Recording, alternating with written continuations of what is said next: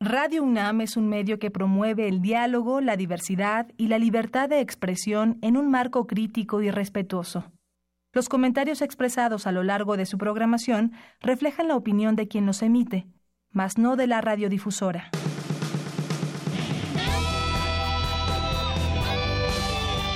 Prisma RU.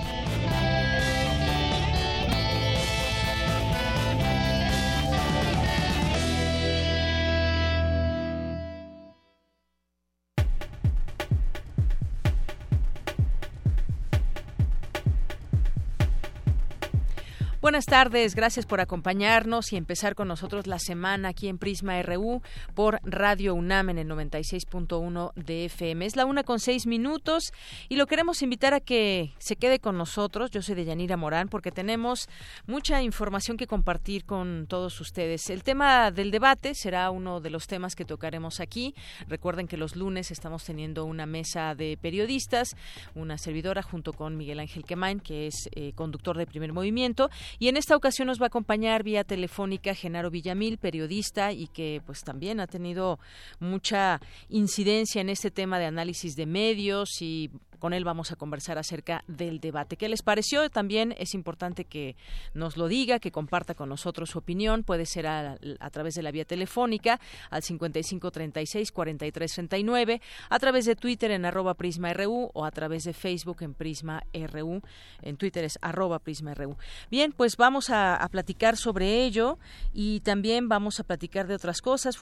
Ya hubo una presentación eh, de una del coordinador de difusión cultural de la UNAM, de Jorge, Jorge Volpi. Aquí ya habíamos hablado de una de sus presentaciones de su más reciente obra, una novela criminal, eh, premio Alfaguara de novela 2018. Y bueno, pues eh, nota de las presentaciones, también estuvo ahí mi compañera Cindy Pérez Ramírez, que nos tendrá esta información. Información de la UNAM también todos los días. Eh, vamos viendo qué se genera desde los distintos campus universitarios y le llevamos toda la información. En el tema internacional, en esta ocasión elegimos pues la situación de Nicaragua, donde mucha gente ha salido a las calles para protestar con respecto a una reforma a las pensiones. Ya lo trataremos aquí al análisis más adelante. Hoy es hoy es lunes de Gaceta UNAM con Hugo Huitrón.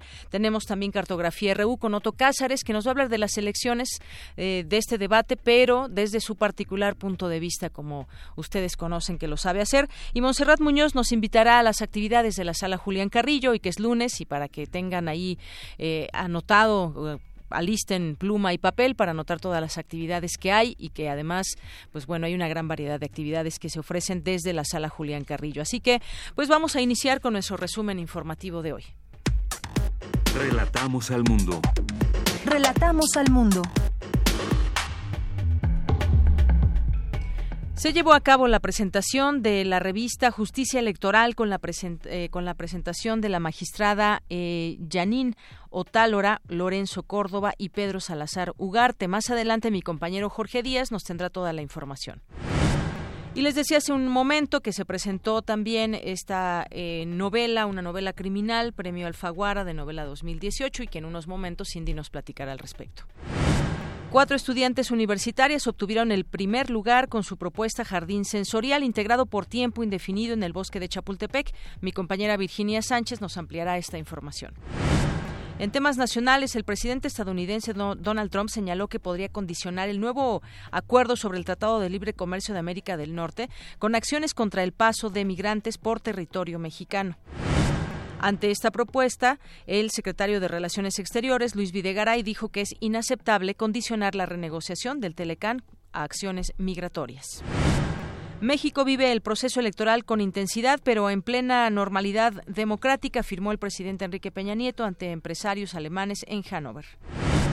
La transnacional Odebrecht anunció que impugnará las sanciones que le impuso la Secretaría de la Función Pública. Además, dio a conocer que el gobierno mexicano rechazó su oferta de colaboración para investigar y esclarecer los ilícitos y sobornos ya reconocidos a nivel internacional. El gobernador del estado de Chihuahua, Javier Corral, fue demandado por el delito de peculado electoral ante la delegación de la Procuraduría General de la República.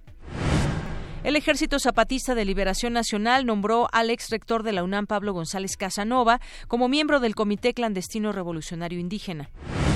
En los últimos 27 meses, el Estado de México ha ocupado el primer lugar a nivel nacional en el robo a usuarios del transporte público de pasajeros, según datos del Sistema Ejecutivo del Sistema Nacional de Seguridad Pública. La mañana de hoy se registró un sismo de 4.3 grados al suroeste de Cihuatlán, en el estado de Jalisco, de acuerdo con el Servicio Sismológico Nacional. En temas de economía, las remesas de migrantes a sus países de origen rompieron un nuevo récord en 2017. Tras dos años seguidos de retroceso, México se encuentra en el cuarto lugar con 31 mil millones de dólares. Los fabricantes mexicanos de queso manchego podrán eh, seguir vendiendo su producto bajo ese nombre tras la modernización del Tratado de Libre Comercio entre México y la Unión Europea. En temas internacionales, el conservador Mario Abdo Benítez ganó las elecciones en Paraguay con más del 46% de los votos. El escritor nicaragüense Sergio Ramírez dedicó este lunes el premio Cervantes, el más importante de la literatura en castellano, a sus compatriotas muertos en las protestas de los últimos días en Nicaragua. Hoy en la UNAM, ¿qué hacer y a dónde ir? Te invitamos a la presentación del libro Despejos y otras invenciones de la profesora emérita Luis Aura Pimentel, quien ha basado sus investigaciones en la teoría literaria y literatura comparada. La cita es hoy, en punto de las 6 de la tarde, en el Salón de Actos de la Facultad de Filosofía y Letras. La Escuela Nacional de Lenguas, Lingüística y Traducción te invita a su intercambio de libros que se llevará a cabo hoy de 9 de la mañana a 7 de la noche. Asiste al lobby del edificio A, segundo piso, de este recinto universitario, ubicado en el circuito escolar entre las facultades de Ingeniería y Química en Ciudad Universitaria. Asiste a la Feria del Empleo 2018, donde podrás encontrar ofertas laborales, pláticas, reclutamientos y la presencia de 40 empresas líderes en su ramo. Asiste hoy 23 y mañana 24 de abril, de 10 de la mañana a 5 de la tarde, al vestíbulo del auditorio Javier Parro Sierra de la Facultad de Ingeniería. Para mayores informes, visita la página bolsatrabajo.ingeniería.unam.mx diagonal feria.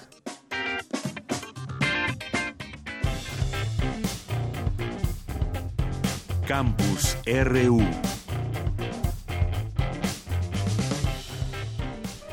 Es la una de la tarde con 13 minutos. Hoy en nuestro campus RU, mi compañera Cristina Godínez nos tiene la siguiente información de la Ley de Seguridad Interior que debe dar el marco legal para el actuar de las Fuerzas Armadas, señala un académico de la UNAM. Adelante, Cristina. De Yanira Auditorio de Prisma RU, buenas tardes.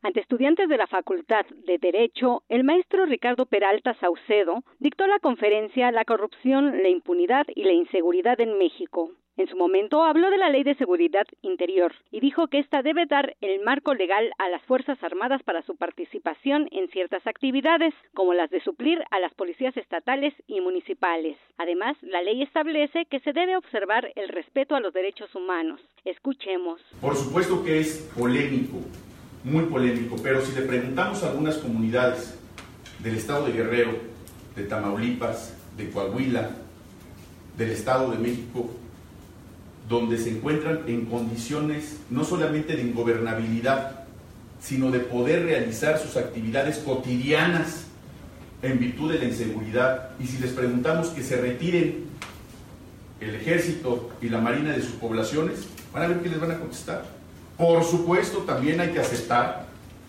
que ha habido violaciones a los derechos humanos, que ha habido excesos por parte de las Fuerzas Armadas, que ha habido matanzas, donde incluso ya ha habido miembros de las Fuerzas Armadas que han sido sancionados y privados de su libertad en virtud de sentencias condenatorias. El abogado comentó que la Ley de Seguridad Interior responde al llamado de las propias Fuerzas Armadas a tener una regulación para las actividades que hacen desde hace más de 50 años. Y en cuanto al tema de la impunidad, el universitario indicó que México es uno de los cuatro países más impunes a nivel mundial.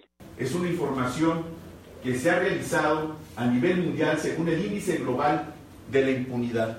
Nuestro país ocupa además, es el país más impune, según la percepción, de toda América Latina. Hay una serie de mediciones que, como ustedes supieron, bueno, no, pudimos, eh, no podemos extendernos más, pero tiene que ver también con la cantidad de ministerios públicos, de magistrados, de jueces, de policías que tenemos en nuestro país. Es decir, el acceso también a la justicia no es para toda la gente como quisiéramos. El número de jueces, ministerios públicos, policías por cada 100.000 habitantes, estamos en una tasa muy inferior respecto, por ejemplo, a Europa. que tiene una cantidad muy superior. Para el maestro Peralta, el reto es contar con un gobierno que dé certeza a las víctimas de haber reparado el daño y que se pueda confiar en las instituciones. De Yanira, este es mi reporte. Buenas tardes. Gracias, Cristina. Muy buenas tardes. Pues sí, ese tema de la impunidad a nivel mundial, que lugar ocupa México, es un tema que, pues, del cual también hablaron los, los candidatos, la corrupción y la impunidad, pero, pues, a final de cuentas seguimos teniendo esos altos índices de impunidad en México. Vamos ahora con mi compañera Ruth Salazar, justamente para ir entrando ya en calor en esta, en esta discusión, en esta, estos puntos de vista que habremos de vertir después de esta información sobre el debate. Ayer se llevó a cabo el primer debate, van a ser tres en total, donde pues se dieron a conocer muchos datos, acusaciones con respecto al actuar y desempeño de los candidatos durante su paso como funcionarios. Eh, y bueno, mi compañera Ruth Salazar nos platica acerca de lo que fue verdad y no durante el encuentro. Eso es interesante porque se pueden lanzar señalamientos, acusaciones, pero qué de lo que nos dicen los, los eh, candidatos es verdad o no, y además qué es lo que nos queda finalmente del debate, cuáles son esos o números o información que nos da, qué es lo que realmente nos queda del debate. Vamos a escuchar esta información con mi compañera Ruth Salazar.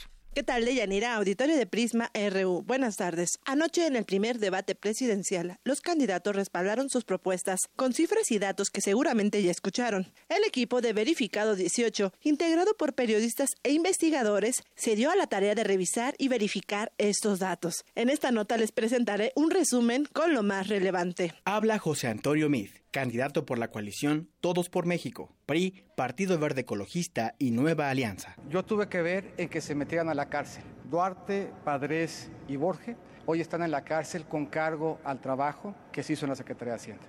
eso no es cierto.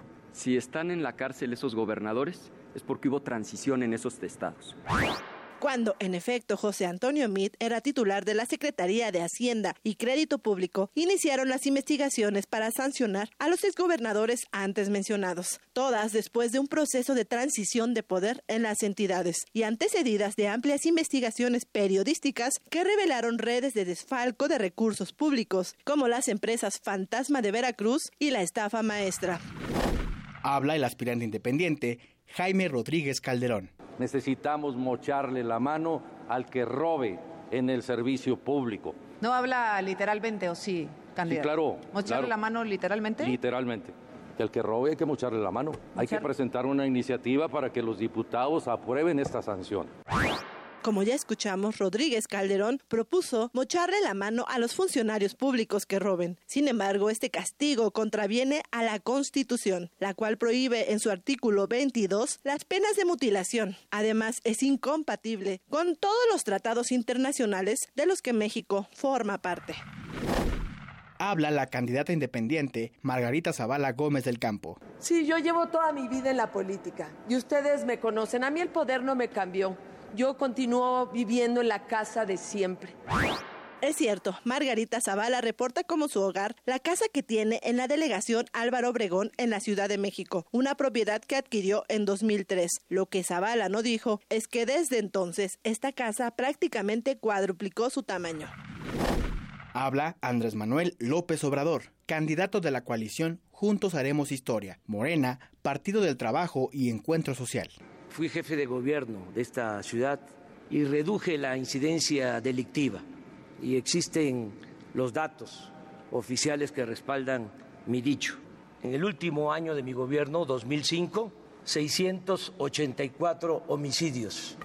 El año pasado en la Ciudad de México, 1.084 homicidios.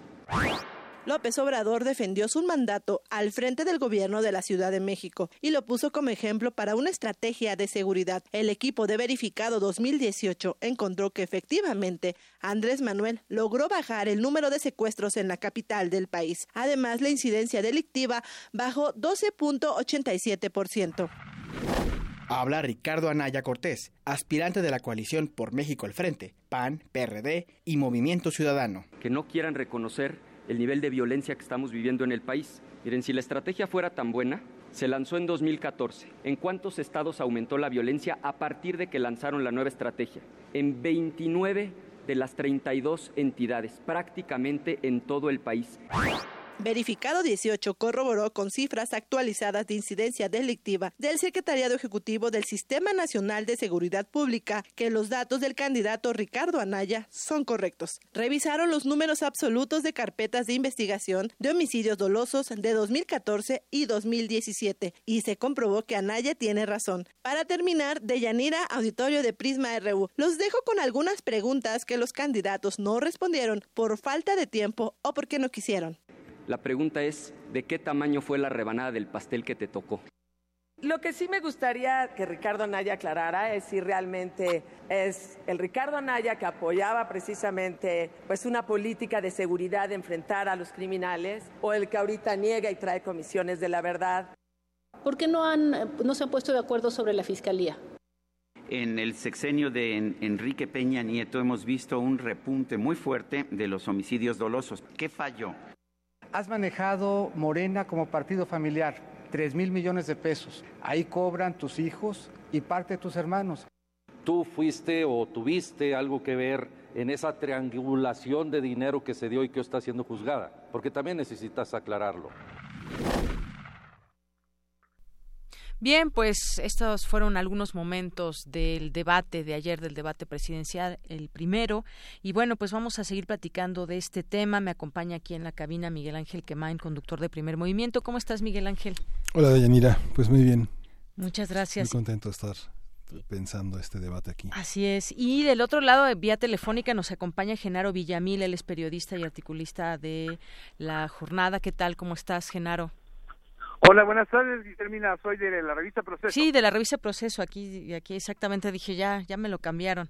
De la revista Proceso, claro, ahí te conocemos, de tus libros. Y bueno, pues eh, vamos a platicar justamente de esto, de esto, eh, Genaro Villamil. ¿Qué te pareció el debate? Te escuchamos aquí, Miguel Ángel Quemain y yo. Pues buenos días, Miguel Ángel. Igual un saludo. Hola, Genaro. Eh, lo que estuvimos viendo el día de ayer, pues más que un debate pues fue un todos contra López Obrador, es decir, un echarle montón al, al candidato puntero, a salvo un momento en donde hubo una confrontación entre Anaya y José Antonio Miz. En ese sentido, yo creo que lo que mejoró muchísimo, y eso creo que hay consenso, fue el, el formato, el formato con preguntas directas de los conductores, permitió al menos que los cinco candidatos pudieran responder a las cuestiones más eh, más duras no de su de su campaña. Evidentemente el López Obrador reservó respuestas y no eh, asumió varios de los golpes del pues ese casi de siete de diez siete eran golpes a él no de diez intervenciones. Entonces ahí lo que vemos es que en términos de retórica y de habilidad para el debate, pues evidentemente se lució Anaya. En términos eh, políticos, Andrés Manuel no salió mal parado, consolida, digamos, a su votante duro, quizá no gane nuevos votantes o más votantes después de, este debate, pero desde mi punto de vista, el que desperdició la oportunidad de oro, pues era José Antonio Mira es decir, el candidato oficialista era el que tenía que lucir o presentar algo tan contundente y tan novedoso que lo hiciera emerger de esa tercera posición tan lejana que tiene de Anaya y de y del propio López Obrador, ¿no?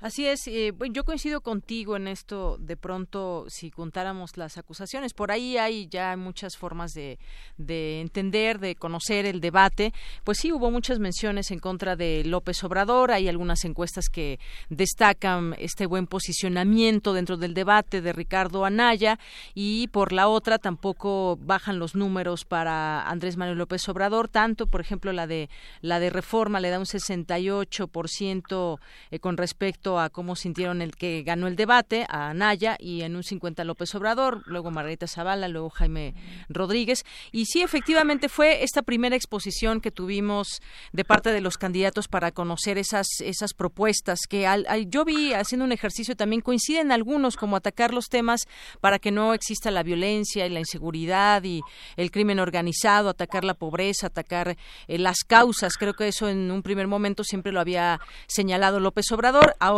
pues vemos que, que varios coinciden en ello. Entre ellos está eh, justamente José Antonio Mid, el propio Ricardo Anaya. Pero pues bueno, ahí este es un primer ejercicio que nos da cuenta de pues también de conocer a la personalidad de los propios eh, candidatos expuestos ante ante la televisión o a través de donde hayamos escuchado el debate y nos da un primer eh, momento para para ver qué también qué se nos queda del debate, qué son esas cifras o esas propuestas que realmente se nos quedan en el debate, qué es lo que se nos queda después de esta exposición, Miguel Ángel. Sí. Genero, a, menudo se piensa que eh, hay ausencia de propuestas en, las, eh, los discursos, en todas las apariciones públicas de los candidatos. Sin embargo, eh, es difícil encontrar desarrollos programáticos a, lo largo de un meeting o en presencias de entrevistas en medios. ¿Tú crees que este debate obedeció más a una agenda mediática que una agenda programática al discutir, digamos, temas como grupos vulnerables, democracia, seguridad y violencia, este tipo de finalmente era una agenda más mediática, más sobre los mitos y realidades de lo que han dicho y lo que han dicho que han dicho otros. Así es, así es, Miguel. Yo creo que fue un evento mediático, es digamos el gran evento mediático de la campaña, el primero, el primer gran evento en donde tienes a los cinco en confrontación pero el tema, solo el tema de la seguridad y el tema de la corrupción, que eran los dos primeros bloques, tan solo el de seguridad pública y cómo enfrentar y disminuir la violencia que durante dos sexenios se ha manifestado de manera imparable, hubiera necesitado realmente un formato distinto y e ir al fondo del tema, ¿no? Lo único que novedoso, porque fue novedoso en términos de pimponeo o de propuesta novedosa, pero no es una propuesta acabada y no está bien explicada, desde mi punto de vista, es el tema de la amnistía. El tema de la amnistía que propone Andrés Manuel López Obrador fue un tema de ataque de los de los otros cuatro contendientes, pero creo que ahí Andrés Manuel y su equipo de campaña nos deben una propuesta acabada, una propuesta realmente eh, formulada, porque entonces con los con el golpeteo y con los ataques la propuesta entonces ya no se ya no se escucha, sí, ya y tampoco queda clara, ¿no? Más bien Andrés Manuel estaba esquivando más que explicando lo que es esa propuesta de amnistía, ¿no? y, el, y, y bueno, pues en medio de las pendejadas del Bronco, pues evidentemente si, tienes a alguien que te está diciendo que va a cortar la mano a los delincuentes y que esa es su propuesta contra el crimen organizado, pues evidentemente se autodescalifica. Pero es un gran distractor. Desgraciadamente fue un gran distractor el Bronco eh, sobre un tema tan importante como es el de seguridad pública.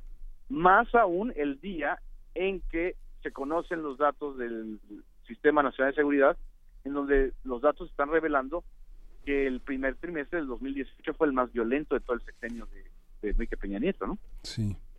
Pues sí, son cosas que, que pues tendremos que seguir analizando. Este evento mediático, digo, coincido finalmente en que es así, Genaro, y que podría, puede ir cambiando las percepciones. Es decir, como tú bien dices, yo coincido en esta parte donde la, eh, eh, ese tema de la amnistía quizás no quedó tan claramente explicado por el propio, por el propio candidato que de esta manera abrió ese tema y que por ahí le, le tundieron muchísimo. Es decir, esto podría ir cambiando percepciones digo, aunado con también el manejo que pueda haber de los medios de comunicación. Ahora también se suman a la campaña de, de José Antonio Mid eh, dos personajes. Uno es, eh, siempre se me olvida su nombre, Armando Ríos Peter, y el otro es Silvano, este, Aureoles. Silvano Aureoles, que bueno, uno los vería más del lado del PRD con Anaya, pero pues se suman al PRI. Bueno, es que ahora sí que, como dice Mid, quien está reco recogiendo cascas de Mid. Es decir, por un lado tienes a Ríos Peter, que es una invención de ellos mismos y que no les va a aportar ningún voto. Pues este fue, fue la fianza al candidato independiente que tuvo el 90% de firmas irregulares. Entonces, eh, ahí si tienes. Y, y Silvano, pues bueno, ya tener a alguien que tiene nombre de nombre de albur, pues está... Ahí como que te empezamos a escuchar un poco mal, no sé por qué, Genaro. Bueno, ¿me escuchas? Ahí te escuchamos mucho mejor. Ah, no sé si es... no, no terminé la idea de Silvano. Sí. sí. Y tener a Silvano, pues tampoco le va, a le va le va a apoyar mucho, sobre todo por el desprestigio que tiene él en Michoacán, ¿no? Pero el tema de seguridad, el tema de la amnistía es quizá el único tema diferente al de los demás. Es decir, ni Ricardo Anaya, ni Margarita, mucho menos Margarita que salió a defender la política de su esposo en el, del 2006 al 2012, y mucho menos José Antonio Mil, que no tiene una propuesta acabada, más que el mismo tipo de respuesta de enfrentar a los criminales con la ley y con el uso del ejército, ya tenemos 12 años viviendo ese modelo y ese modelo ha sido un desastre. 12 años de guerra contra el crimen organizado lo único que ha hecho es desgastar a los mexicanos, generalizar la violencia y pulverizar a los cárteles que mientras más pequeños se vuelven más violentos, como es el caso de Guerrero. Entonces, yo creo que sí vale la pena, sinceramente, que al menos si eh, Morena y la gente de Andrés Manuel están proponiendo esa amnistía que la expliquen bien, ¿no? Porque va a ser el punto de ataque, eso no me queda la menor duda. Así es. Sí, esta parte de elegir los de elegir eh, esta interlocución de la prensa general, ¿cómo, cómo, cómo la ves? qué periodistas deben de estar y qué periodistas son los que han sido elegidos. No, no, no, no te pido nombres, no ni sugerencias, sino eh, el acto de interlocución frente a un eh, grupo eh, a un ejercicio que representa la autonomía del pensamiento de algo que se ha calificado como el cuarto poder, pero que ha sido uno de los más vulnerados por la violencia y la inseguridad. ¿Qué periodistas deben de preguntarles? ¿Qué preguntas deben de elaborarse desde el periodismo? O sea, o el periodismo debe elaborar preguntas que solo le interesan a la ciudadanía o también a los propios periodistas o esperar el, el turno a que haya una mesa dedicada a periodismo, aunque me parece que seguridad y violencia, democracia son temas que tienen que ver con la prensa Sí, y yo creo que en este caso, pues los tres conductores no estuvieron mal. Me gustó que hubieran dos mujeres y un varón. Creo que Denise y Azucena hicieron un muy buen papel, la verdad. Pero más allá de quiénes son los eh, conductores de los debates, yo creo que hay que abrir los propios, los próximos debates que van a ser en Tijuana y en Mérida, que abrir las preguntas a las preocupaciones que la propia ciudadanía está expresando. Y si tenemos ahora una campaña eh, que define mucho su, su dinámica y su agenda a través de las redes sociales, creo que es una responsabilidad del INE a través de sus redes, de sus mismas redes sociales, eh, compilar varias de las preguntas que los mexicanos están queriendo que se les respondan, ¿no? Yo, yo, yo le daría más importancia a las preguntas que la ciudadanía quiere hacerse a través de la expresión digital o en las redes sociales que a quienes están o no en el debate. Porque al final de cuentas, eh, si está Carmen Aristegui, si está Julio Hernández, si estoy yo, si está eh, Ramos, eh, Jorge Ramos, que, que, han sido las contrapropuestas, eh, lo importante no son las personas que estén eh, como, como los que cuestionan, sino las preguntas en sí mismas, ¿no? Y el chiste es que estén incorporadas las preguntas que a la gente le interesa saber, ¿no? Así es, efectivamente. Y Genaro, eh, pues este nuevo formato creo que, pues bueno, puede es mucho más dinámico que lo que habíamos visto en otros momentos. Y vendrá también eh, en el de Tijuana me parece donde podrán hacer preguntas eh, de parte de, de, la gente. Y ahí habrá que ver exactamente o tendríamos que conocer exactamente cómo se va a dar esta esta situación. Como bien dices pues quisiéramos escuchar aquellas preguntas que creo que muchos tenemos y que no están todavía eh, siendo que no se no se han hecho y no sabemos si se vayan a hacer y realmente representan a todas esas a todas esas voces o cómo se va a dar este eh, esta dinámica con el próximo debate. Pero sin duda pues fue un cambio que creo que favoreció. Qué te parece a ti este este nuevo cambio a mí me parece muy bien el formato. Es más ágil es más incisivo. Eh, cuestionaron por ejemplo a Naya del tema de la bodega. Cuestionaron a Andrés Manuel del tema de la amnistía justamente y de otras eh, de otros dichos y hechos de él eh, a José Antonio Meade también lo cuestionaron y mira que yo no me esperaba, sinceramente, que el tema de Odebrecht estuviera en, en el debate y ese y ese tema salió de la pregunta, si no me equivoco, de, de esta muchacha de Azucena, ¿no? De Azucena. Eh, y creo que ahí, eh, por ejemplo, López Obrador dijo una frase durísima que no se la que no la reviró ni la cuestionó, por ejemplo, José Antonio Mí dijo que el escándalo de Odebrecht está encabezado y llega a el propio presidente de la República, Enrique Peña Nieto, ¿no? Entonces, eh, ese formato permite por lo menos que los temas más noticiosos estén en la agenda también del debate, ¿no?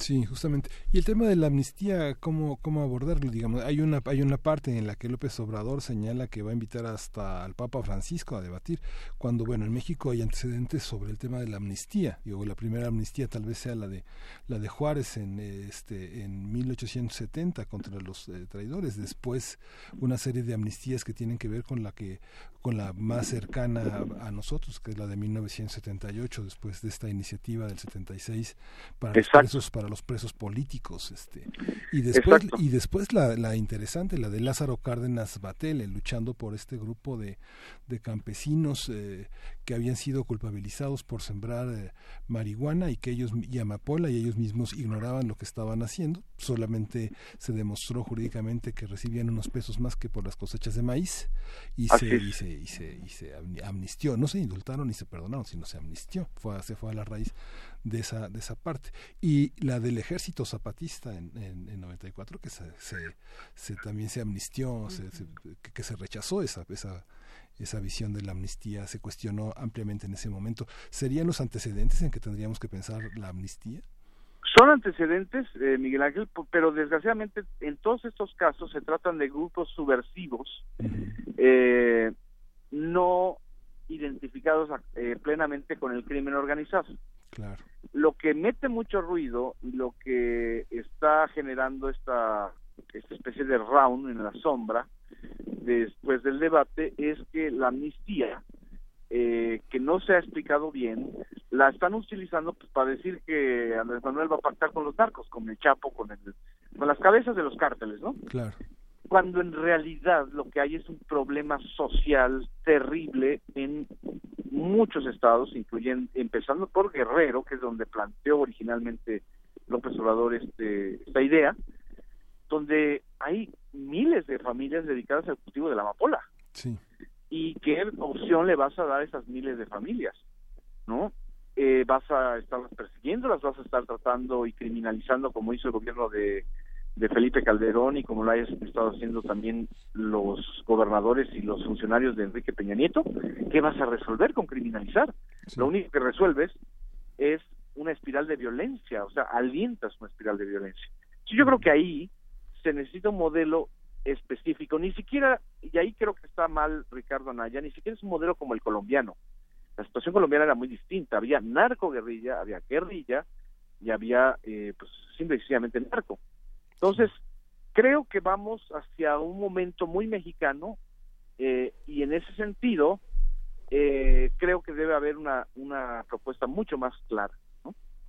Así es, una propuesta mucho más clara que quizás quizás se explicará para el siguiente el siguiente debate. Hay ya también, Genaro Villamil, las propuestas que los distintos candidatos eh, han estado proponiendo. Hay algunos documentos que han emanado de sus partidos o de manera independiente, según sea el caso.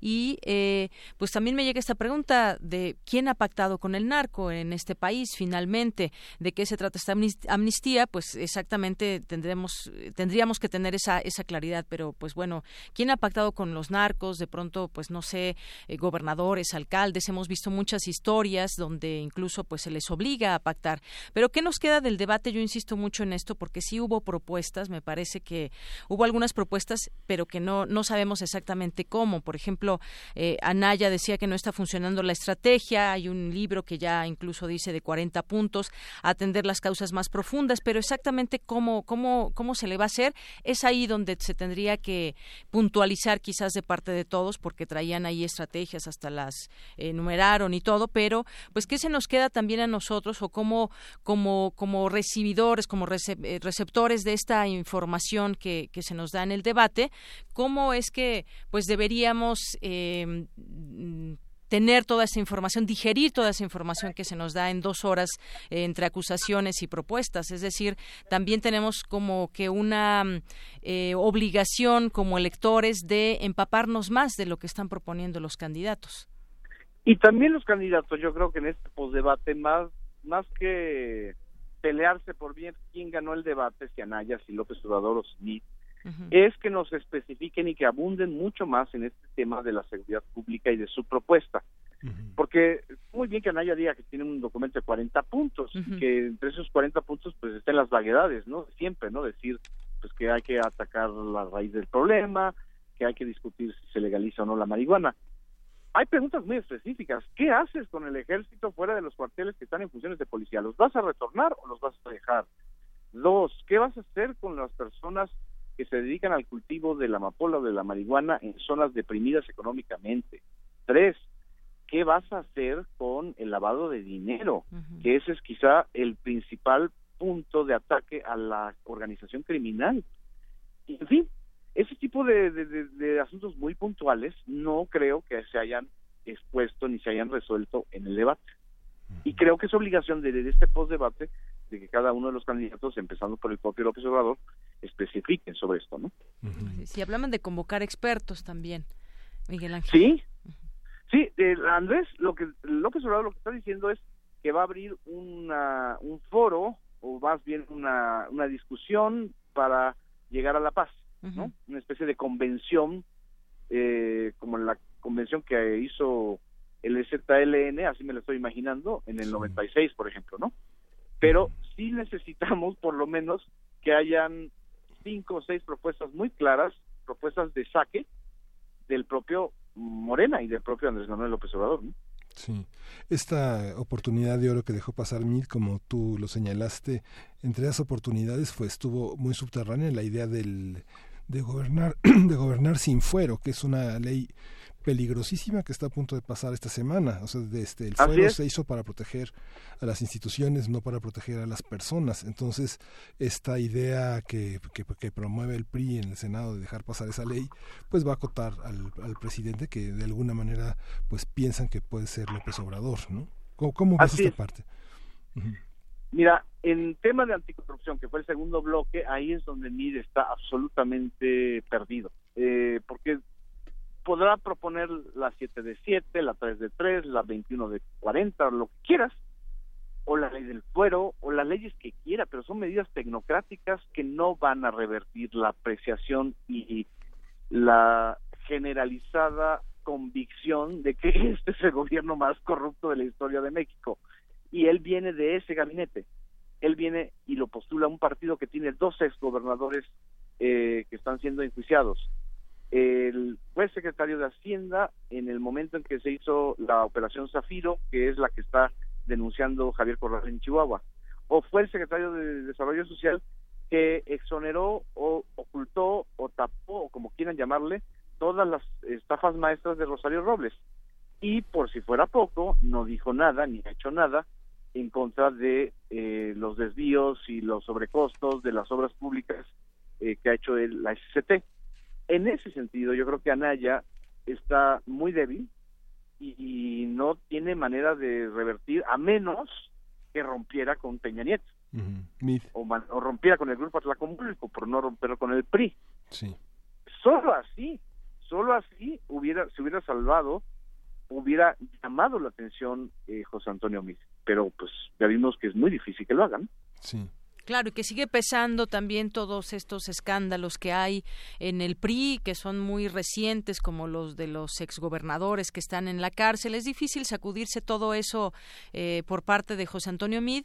Y bueno, pues eh, quizás también quedan muchas eh, preguntas que no se respondieron por parte de, cada uno de ellos. Y entre ellas, pues está lo de Odebrecht y el tema de la corrupción. Quizás, y quizás ahí le faltó a sus adversarios, porque creo que, que por ahí podrían atacar muy bien a José Antonio Mid en este este sexenio las empresas fantasma pues pulularon y cómo es que se permite eso desde, desde secretarías como la que él estuvo, que es la Secretaría de Hacienda, por ejemplo. Allá hubo un lance entre Ricardo Anaya y José Antonio Miz, justo sobre el tema de la corrupción. Sí. Por el tema de la bodega, y fue cuando José Antonio Miz saca la foto de Roberto Borge y dice que eh, Borge tenía empresas fantasmas y en lugar de su foto puede estar José Antonio, eh, Ricardo Anaya. Digamos que fue el momento más rudo eh, del, del debate entre Anaya y Miz y que no le alcance lo ciudadano a Mid, porque dice, bueno, yo soy un candidato ciudadano, pero pues, pero pues, representa es que PRI. lo, de, lo, de, lo de ciudadano no se lo cree nadie, es decir, para empezar, todo, todos los políticos son ciudadanos, ese es un, ese es un falso debate, que es la, la, estupidez del bronco, o sea, yo soy ciudadano y, y los demás son marcianos, ¿o qué? Todos somos ciudadanos. La diferencia es que unos llegan por la vía partidista y otros llegan por la vía del tribunal, como él, porque ni siquiera llegó por la vía independiente llegó por el voto de cuatro de siete magistrados. Pero el debate en realidad es qué propuestas y qué medidas vas a hacer frente a una cleptocracia que heredas y que tiene unos tentáculos enormes, ¿no? Y que, y que no es exclusiva del, del PRI, que, es, que, que también permeó en el PAN, que también ha permeado en el PRD y que también está en Morena, porque le llegaron muchos cuadros que han hecho corruptelas entonces, este debate de qué hacer con esa corrupción que está enraizada en el sistema es el que también hizo falta. Oye, Genaro, hace 25 años no hubiéramos soñado con esta capacidad de cobertura, de tener todo en los, los teléfonos, las imágenes en la, en la, en la Internet. Eh, y tampoco hubiéramos pensado que el periodismo necesitara verificadores y, y, y, corregir la plana a, los propios medios. ¿Cómo ves en, esta, en, este, en este 2018 eh, hasta dónde hemos llegado tecnológicamente con las herramientas del periodismo? Eh, ¿Qué coberturas te entusiasman? ¿Qué visiones tendría que apuntar la ciudadanía para estar mejor informada y para creer menos en, en la mitología pues, sesgada y partidista de los propios medios? Pues mira, el, el momento más luminoso de todo este debate yo creo que tiene que ver con eso, con la propia interacción, aún incluso la interacción alimentada por cuentas eh, fantasmas o por robots, los bots, aún con eso, el debate de, la, de los ciudadanos en las redes. Sí. Bueno, ahí se, ya se nos cortó la, la comunicación con, con Genaro. Sí. Miguel Ángel, pero bueno. Se le acabó la batería, que era la previsión que teníamos ya con el celular de Genaro. Pero bueno, finalmente esta, esto que habíamos, que no habíamos soñado hace 25, 30 años, eh, lo tenemos hoy con esta posibilidad, como habló Ruth en el, al inicio, de verificado, de veraz.mx, que no coinciden en muchas de las cifras. Es muy interesante el trabajo que hace Veraz con mucho menos recursos, pero con una, una gran capacidad de interpretación. Ah, ya, ya está, mira, ahí está. Perdón, se cortó la, sí, se sí, cortó la llamada. Sí, sí. Están acabando aquí la pila. Sí, ¿qué ibas a Eh, decir? Que el momento más luminoso fue justamente de este debate, esta capacidad de interacción del, del- de los usuarios de las redes entre sí mismos, independientemente de la gestión de los medios tradicionales y de los opinadores tradicionales. Entonces, con todo y los bots, con todo y las cuentas falsas, con todo y el acarreo digital, yo creo que esta es una parte muy importante que, que ahora sí estamos viendo, yo diría que fue el debate del salto digital, donde fue muchísima mayor la interacción y la inter- y la intensidad de los usuarios de Facebook, de Twitter, de hasta de YouTube que la de los televidentes, ¿no? Claro, pues sí, el debate del salto digital, como dices. Pues bueno, vamos a ver qué tal. eh, pues bueno, ahorita está todo este hablar, opinar en columnas en todos lados sobre este primer debate. Bueno, vamos a ver qué, qué nos presentan en el siguiente. Digo, muy importante también cómo, cómo ubicamos a ese candidato eh, dentro de este espacio exprofeso para conocer sus ideas y sus planteamientos para lo que puede venir en los próximos seis años en este país. Genaro Villamil, muchísimas gracias por estar con nosotros. Al contrario, gracias a ustedes y aquí Gracias. andamos, aunque Sí. sea vía telefónica, pero eh, podemos estar así pimponeando cuando ustedes quieran. Claro que sí. Muchas gracias, Genaro. Un abrazo. Un abrazo. Hasta luego, muy buenas tardes. Gracias al periodista Genaro Villamil. Sí, pues siempre es interesante discutir. Eh, por último, lo, lo, único que quería recomendar esta, esta, esta nota que cubre algunos aspectos que no cubre verificado, que uh -huh. es veraz.mx, sí. sobre las cifras que eh, las cifras falsas que da Naya, las, eh, las incorrecciones que da el, en algún caso López Obrador, eh, José Antonio Mid y Margarita Zavala, uh -huh. y por supuesto las, las locuras del Bronco. ¿no? Claro, sí, muy atentos a todo esto. Es verdad que AMLO logró reducir el secuestro, sí es verdad, la cifra que lanzó Anaya sobre un incremento del 88% en secuestros es falsa, uh -huh. y así yo creo que sí, será importante pues también en algún momento saber quién miente y quién no. Sí, Eso... y lo importante en la educación de los candidatos es dar fuentes, uh -huh. dar fuentes, ¿no? Digamos Exacto. todo lo que señala como una caída de la inversión en la Ciudad de México no tiene ninguna fuente, no claro. se sustenta nada, saca sus gráficas, pero pues son gráficas que podría ser cualquiera sin ninguna fuente. ¿No? Así es. Pues bueno, eh, Miguel Ángel Quemain, muchas gracias. Nos okay. escuchamos el siguiente lunes sí, gracias, para seguir platicando de todos estos temas del proceso electoral. Muchas gracias. gracias. Tu opinión es importante. Síguenos en nuestras redes sociales, en Facebook como Prisma RU y en Twitter como arroba PrismaRU. Queremos escuchar tu voz. Nuestro teléfono en cabina es 55 36 43 39.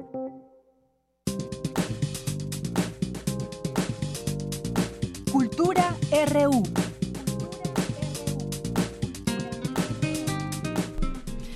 Bien, es la una de la tarde con 51 minutos y ya estamos en la sección de cultura con Tamara Quiroz. ¿Qué tal, Tamara? Muy buenas tardes. Deyanira, muy buenas tardes a ti y a todos los que nos acompañan a través de la frecuencia de Radio UNAM. Ya este lunes 23 de abril, eh, un fin de con un fin de semana, Deyanira, con muchas actividades previas al Día Internacional del Libro, el cual, lo, el cual lo conmemoramos hoy, lo celebramos porque un libro siempre es una buena compañía y para todos los gustos hay opciones. Esta tarde les recomiendo leer una novela que nos habla de la esclavitud.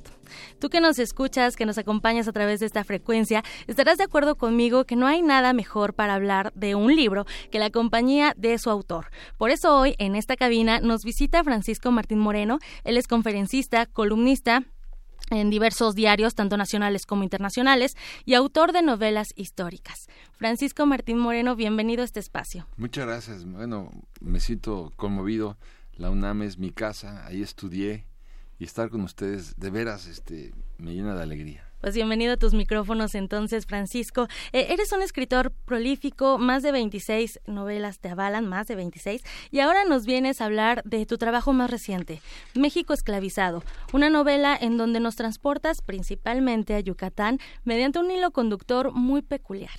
Platícanos acerca de este libro, ¿por qué hablar de la esclavitud? Bueno, cuando terminé mi, mi, más reciente libro, que era eh, México Engañado, eh, todo lo que no dice tu libro de texto gratuito, fue una revisión exhaustiva de lo que dicen los libros de texto y lo que no dicen los libros de texto. Ahí me encontré que habían una gran cantidad de vacíos que, que me llamaron muchísimo la atención para novelarlos, ¿no? Uno de ellos fue, uno de esos vacíos fue la esclavitud durante la dictadura porfirista, en, en, en, diversas partes del sureste mexicano. Entonces encontré, por ejemplo, bueno, en mis repasos, pues me encontré con Traven en, la reunión de los colgados, donde en las fincas madereras, aquellos eh, peones que no cortaban la cantidad de leña a la que se habían obligado, que estaban comprometidos, pues los, los colgaban de los pies y de las manos, los llenaban de una brea que era muy atractiva para los insectos, para las arañas, para los alacranes, y entonces en la noche pues muchos de ellos morían de los piquetes entonces era era si no cumples con la cuota ya sabes y claro los los los, los colgados precisamente llegan a rebelarse según Traven pero después otro libro como el de John Kenneth Turner uh -huh. México bárbaro eh, que cuenta los horrores que padecimos o que padecieron nuestros compatriotas mayas durante el, el la dictadura porfirista, bueno, pues también me, me, llamó poderosamente la atención, como también me llamó la atención lo que pasó en las fincas eh, chicleras, en las tabacaleras, en, en, las cafetaleras, en las bananeras durante el porfiriato, porque no nada más fueron las, la, las de las enequeneras, y ahí centré toda la, toda la investigación, como, como verás al final del libro son cerca de 13 páginas de bibliografía, pues para que quede claro que no es un trabajo improvisado, ¿no? Está bien documentado. ¿Cuánto tiempo te tardaste eh, precisamente en este proceso de documentación? Pues fueron tres años, tres años intensos, no solamente con la, bibliografía que está ahí, sino pues mis estudios en el, en el eh, Archivo General de la Nación, en archivos particulares y en reiteradas visitas a Yucatán para hablar con los herederos o parte de los herederos o parte de los afectados y recoger de viva voz lo que había sucedido ahí. Eh, mencionas eh, mucho el, el, enequén como, bueno, conocido por los mayas como ki y también como una planta sagrada, ¿no? Por, por su bajo costo, bueno, por todas las propiedades que tiene por, y, por otros fue conocido como el oro verde por su bajo costo de producción y por toda la, ventaja de las fibras, ¿no? Así es, y, y hay que ver que precisamente cuando eh, se dan cuenta, a ver, en, en, el siglo XIX, eh, en los Estados Unidos, las máquinas trilladoras, las que, con las que cortaban el trigo, las pacas de trigo las ataban con alambres. Estos alambres se los tragaban las vacas y se morían las vacas desangradas. Hasta que inventaron la cordelería yucateca, estos, estos mecates tan maravillosos hechos con enequén y que entonces empezaron a, pues a, enrollar las pacas de trigo en los Estados Unidos, la International Harvester, con, con, los cordeles yucatecos. Así es. Y entonces empezaron a crecer, digamos, los cultivos, pero sobre la base de quitarles a los a los indígenas mayas sus territorios que eran antiguos que eran eran el patrimonio de generaciones y generaciones para industrializar para industrializar para tener más superficies de cultivo Así es. y claro los iban engranando a sistemas esclavistas hasta que estalla la guerra de castas como una protesta ante eso, ¿no? Y ves a un clero que el clero se niega también a, apoyar a los indígenas y, así empieza la evolución, la guerra y ahí vemos esta coyuntura terrible de que en 1846-47, cuando estalla la guerra entre México y los Estados Unidos, bueno, eh, los, los, gobiernos yucatecos van a ver al presidente James Polk en Washington para ofrecerle que se anexe la península de Yucatán completa, para que hubiera una pinza, digamos, entre Florida y Yucatán, y era la puerta de entrada al, Golfo de México. Así es. Entonces, bueno, y después, claro, cuando en, la Primera Guerra Mundial, eh, estalla la Primera Guerra Mundial y Estados Unidos manda costales con granos al frente europeo, esos granos llegaban podridos porque el algodón no dejaba respirar, digamos, a los granos. La humedad era terrible. Hasta que un yucateco se le ocurrió inventar, bueno, no inventar, hacer los costales con enequén. Y entonces respiraba perfectamente bien. Entonces es una expansión brutal que tú puedes ver hoy en el Paseo Montejo en, Mérida, puedes ver las grandes residencias de ellos. Pero además la cordelería también fue un éxito notable porque esos cordeles los utilizaban para atracar los barcos en este en, los puertos, los acorazados, los submarinos, los, los barcos de guerra, ahí, ahí atracaban con el, las cordeles, las cuerdas gruesas de Enequén. Entonces, claro que, y, y Enequén nada más había en Yucatán, por más que lo trataban de producir en Cuba, por más que lo trataban de producir en Filipinas, solamente se daba en el clima. Así es, en el clima de Yucatán. Y esto lo retratas muy bien en tu libro. al iniciar esta conversación, yo decía que hay un hilo conductor eh, bastante diferente. Hay mucha pasión entre Olegario Montemayor, hijo de precisamente un hacendado eh, muy famoso y poderoso en Yucatán, y Marion, una inglesa. Sí, bueno, fue una cosa muy curiosa la que me pasó porque estaba yo en la feria del libro en el 2016 en Guadalajara y, y, estaba yo solo esperando a no sé quién y llegó una mujer bellísima, que bellísima yo. Creí que o era sea, retrataste tu propia anécdota en este libro. Mi historia personal. Porque porque llegó yo, bueno, era era hermosísima. Entonces me dijo, "¿Tú eres Martín Morena?" Le digo, "Sí." Este, "¿Me puedo sentar?" Le dije, "No." Te lo suplico que te sientes. Y se sentó. Y entonces me dijo, eh, ¿te acuerdas cuando nos conocimos? Y claro que yo no me acordaba cuándo nos habíamos conocido. Entonces le dije, no, no me acuerdo. Ah, bueno, yo te voy a recordar. Nos conocimos en una marcha luterana en Alemania, en Wittenberg, en 1520. Yo creí, digo, creí, que era una broma, ¿no? ¿Cómo es posible? Nos conocimos entonces hace 500 años. Le dije, sí, y entonces, bueno, pues este, entiende por favor que no tengo manera de acordarme. Pero entonces ella me dijo, lo que más me llamó la atención de ti es que cuando Martín Lutero rompió el decreto que, que los comulgaba, un decreto, una bula papal firmada por León X, y, y rompió el decreto, tú gritabas como loca. No, espérame. Yo gritaba como loco, no, como loca. Ah, espérame. Entonces yo en 1520 era mujer. Sí, tú eras mujer en 1520. Y le digo, ¿y tú? No, yo era hombre. Ah, bueno, menos pues, entonces ya nos empezamos a entender, ¿verdad? Excelente. Entonces toda esta historia la cuenta Marion, Marion Scott, porque Olegario, eh, Olegario Montemayor, Olegario Molina, es Se el, va se, a se va a Oxford y ahí conoce a Marion y Marion le cuenta esa historia que había conocido a Olegario en 1520 en, en, en, en Wittenberg. Entonces, esa anécdota te sirvió como un hilo conductor para crear esta novela también. Así es. Un pretexto perfecto en un lugar adecuado. De hecho, hablas de otras vidas sin, sin tocar, bueno, tocando como esta parte de las otras vidas, de que estamos conectados y destinados a conocernos de una u otra manera. Eso lo dice Marion y a mí me pareció maravilloso. Yo cuando me dijo esto, pues creí que iba a pedir la cuenta. Digo, por favor, ¿no? Pero bueno, dije, igual que me cuente más porque es un material extraordinario, ¿no? Y este material también e- es extraordinario, Francisco. México esclavizado, ya, ya lo podemos encontrar eh, eh, de manera física y también está en diversas plataformas. En cualquier librería, en cualquier plataforma, ya el libro está distribuido, la novela está distribuida.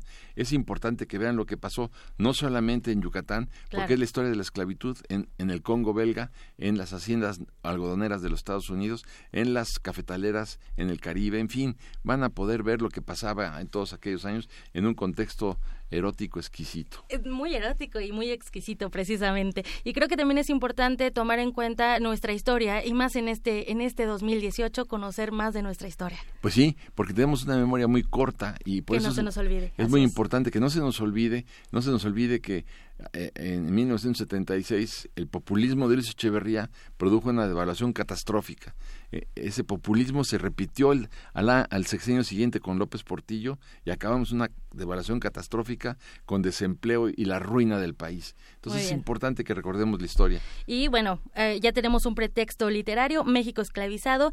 Eh, tú, autor, Francisco Martín Moreno. Muchísimas gracias A por visitarnos en esta cabina. Encantado, gracias por la invitación y nos veremos muchas veces más. Claro, Deyanira, me despido y les deseo un excelente inicio de semana. Muchas gracias, Tamara. Gracias, Francisco, por visitarnos. Son las 2 de la tarde. Con un minuto vamos a hacer un corte y regresamos. Prisma RU. Relatamos al mundo.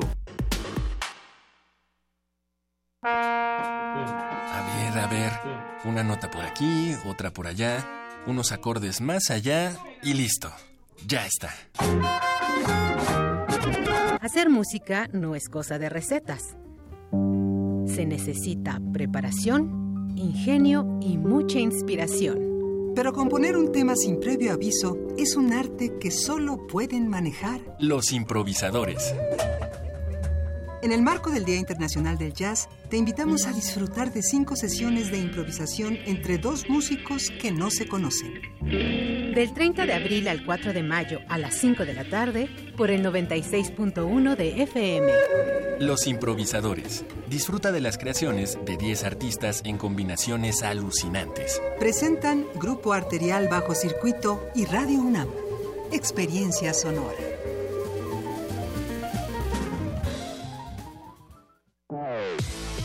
PRD. Izquierda hoy. Hay decisiones que pueden cambiarlo todo. Puedes hacer o no hacer, avanzar o retroceder, subir o bajar. Lo importante es que hagas lo que hagas, tú decides. ¿Dónde trabajas? ¿Cómo te mueves? ¿Quiénes son tus amigos? ¿En qué creer? Eres dueña o dueño de tu vida. Eres libre. Tienes derechos. Tú decides. Yo prometo en mis primeros meses de gobierno Es momento que los políticos guarden silencio. y hablen los ciudadanos. Estoy cansada de sentirme amenazada por el simple hecho de ser mujer. Con este taxi me gano la vida con dignidad, pero soy ingeniero en sistemas. Estoy cansada de ganar menos que un hombre. Quiero respeto. Quiero oportunidades. Lo que más quiero es igualdad. Con Nueva Alianza es de ciudadano a ciudadano.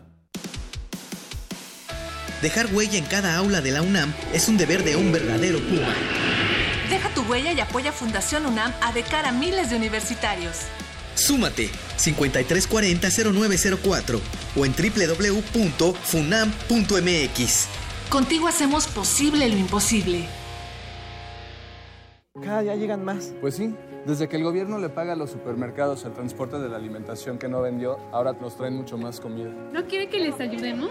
Hoy no, gracias. Pero ya sabe, si necesitamos ayuda, les decimos. En México se desperdicia suficiente comida para alimentar a 20 millones de personas diariamente. Por eso el Partido Verde promoverá reformas a la ley para abrir bancos de alimentos en beneficio de personas necesitadas. Partido Verde, tu bienestar es nuestro deber. Candidato a la presidencia de la República, coalición Todos por México, Verde PRI, Nueva Alianza. Habla Ricardo Anaya, candidato de la coalición por México al frente. Para recuperar la paz, está claro que tenemos que cambiar la estrategia de seguridad. Hoy tienes dos opciones muy distintas. Andrés Manuel propone pactar con los delincuentes. Eso ya se intentó en otros países y la violencia aumentó.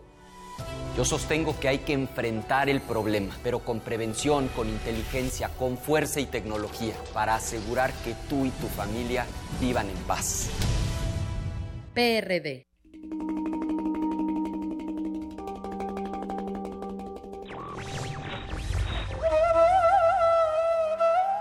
La libertad es, en la filosofía, la razón, en el arte, la inspiración, en la política, el derecho. Víctor Hugo.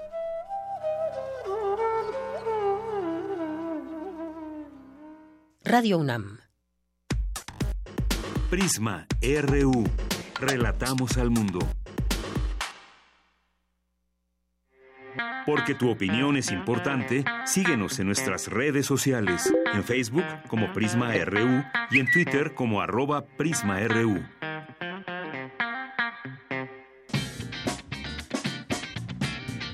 Mañana en la UNAM, ¿qué hacer y a dónde ir?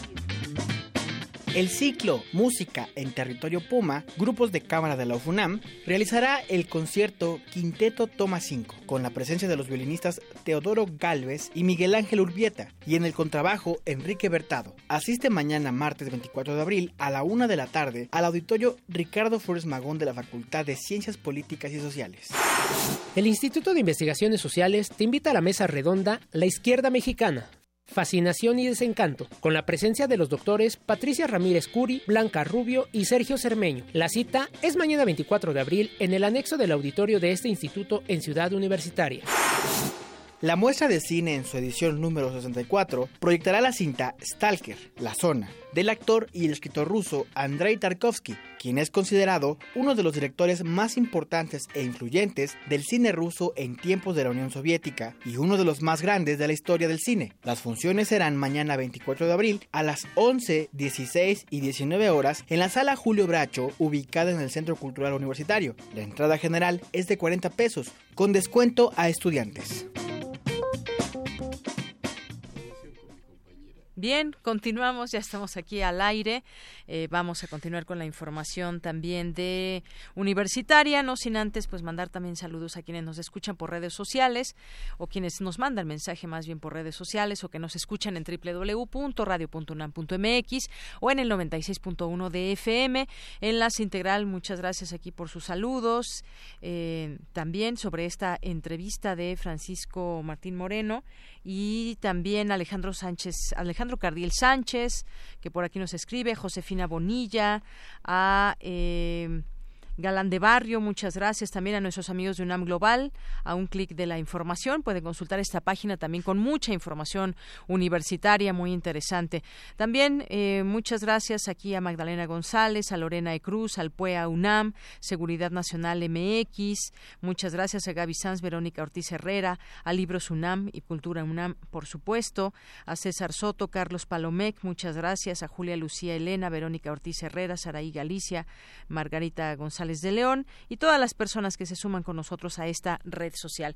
Pues vamos a la información eh, universitaria. Presenta el coordinador de difusión cultural de la UNAM, Jorge Volpi, su más reciente obra, una novela criminal, premio Alfaguara de novela 2018. Cuéntanos, Cindy, buenas tardes.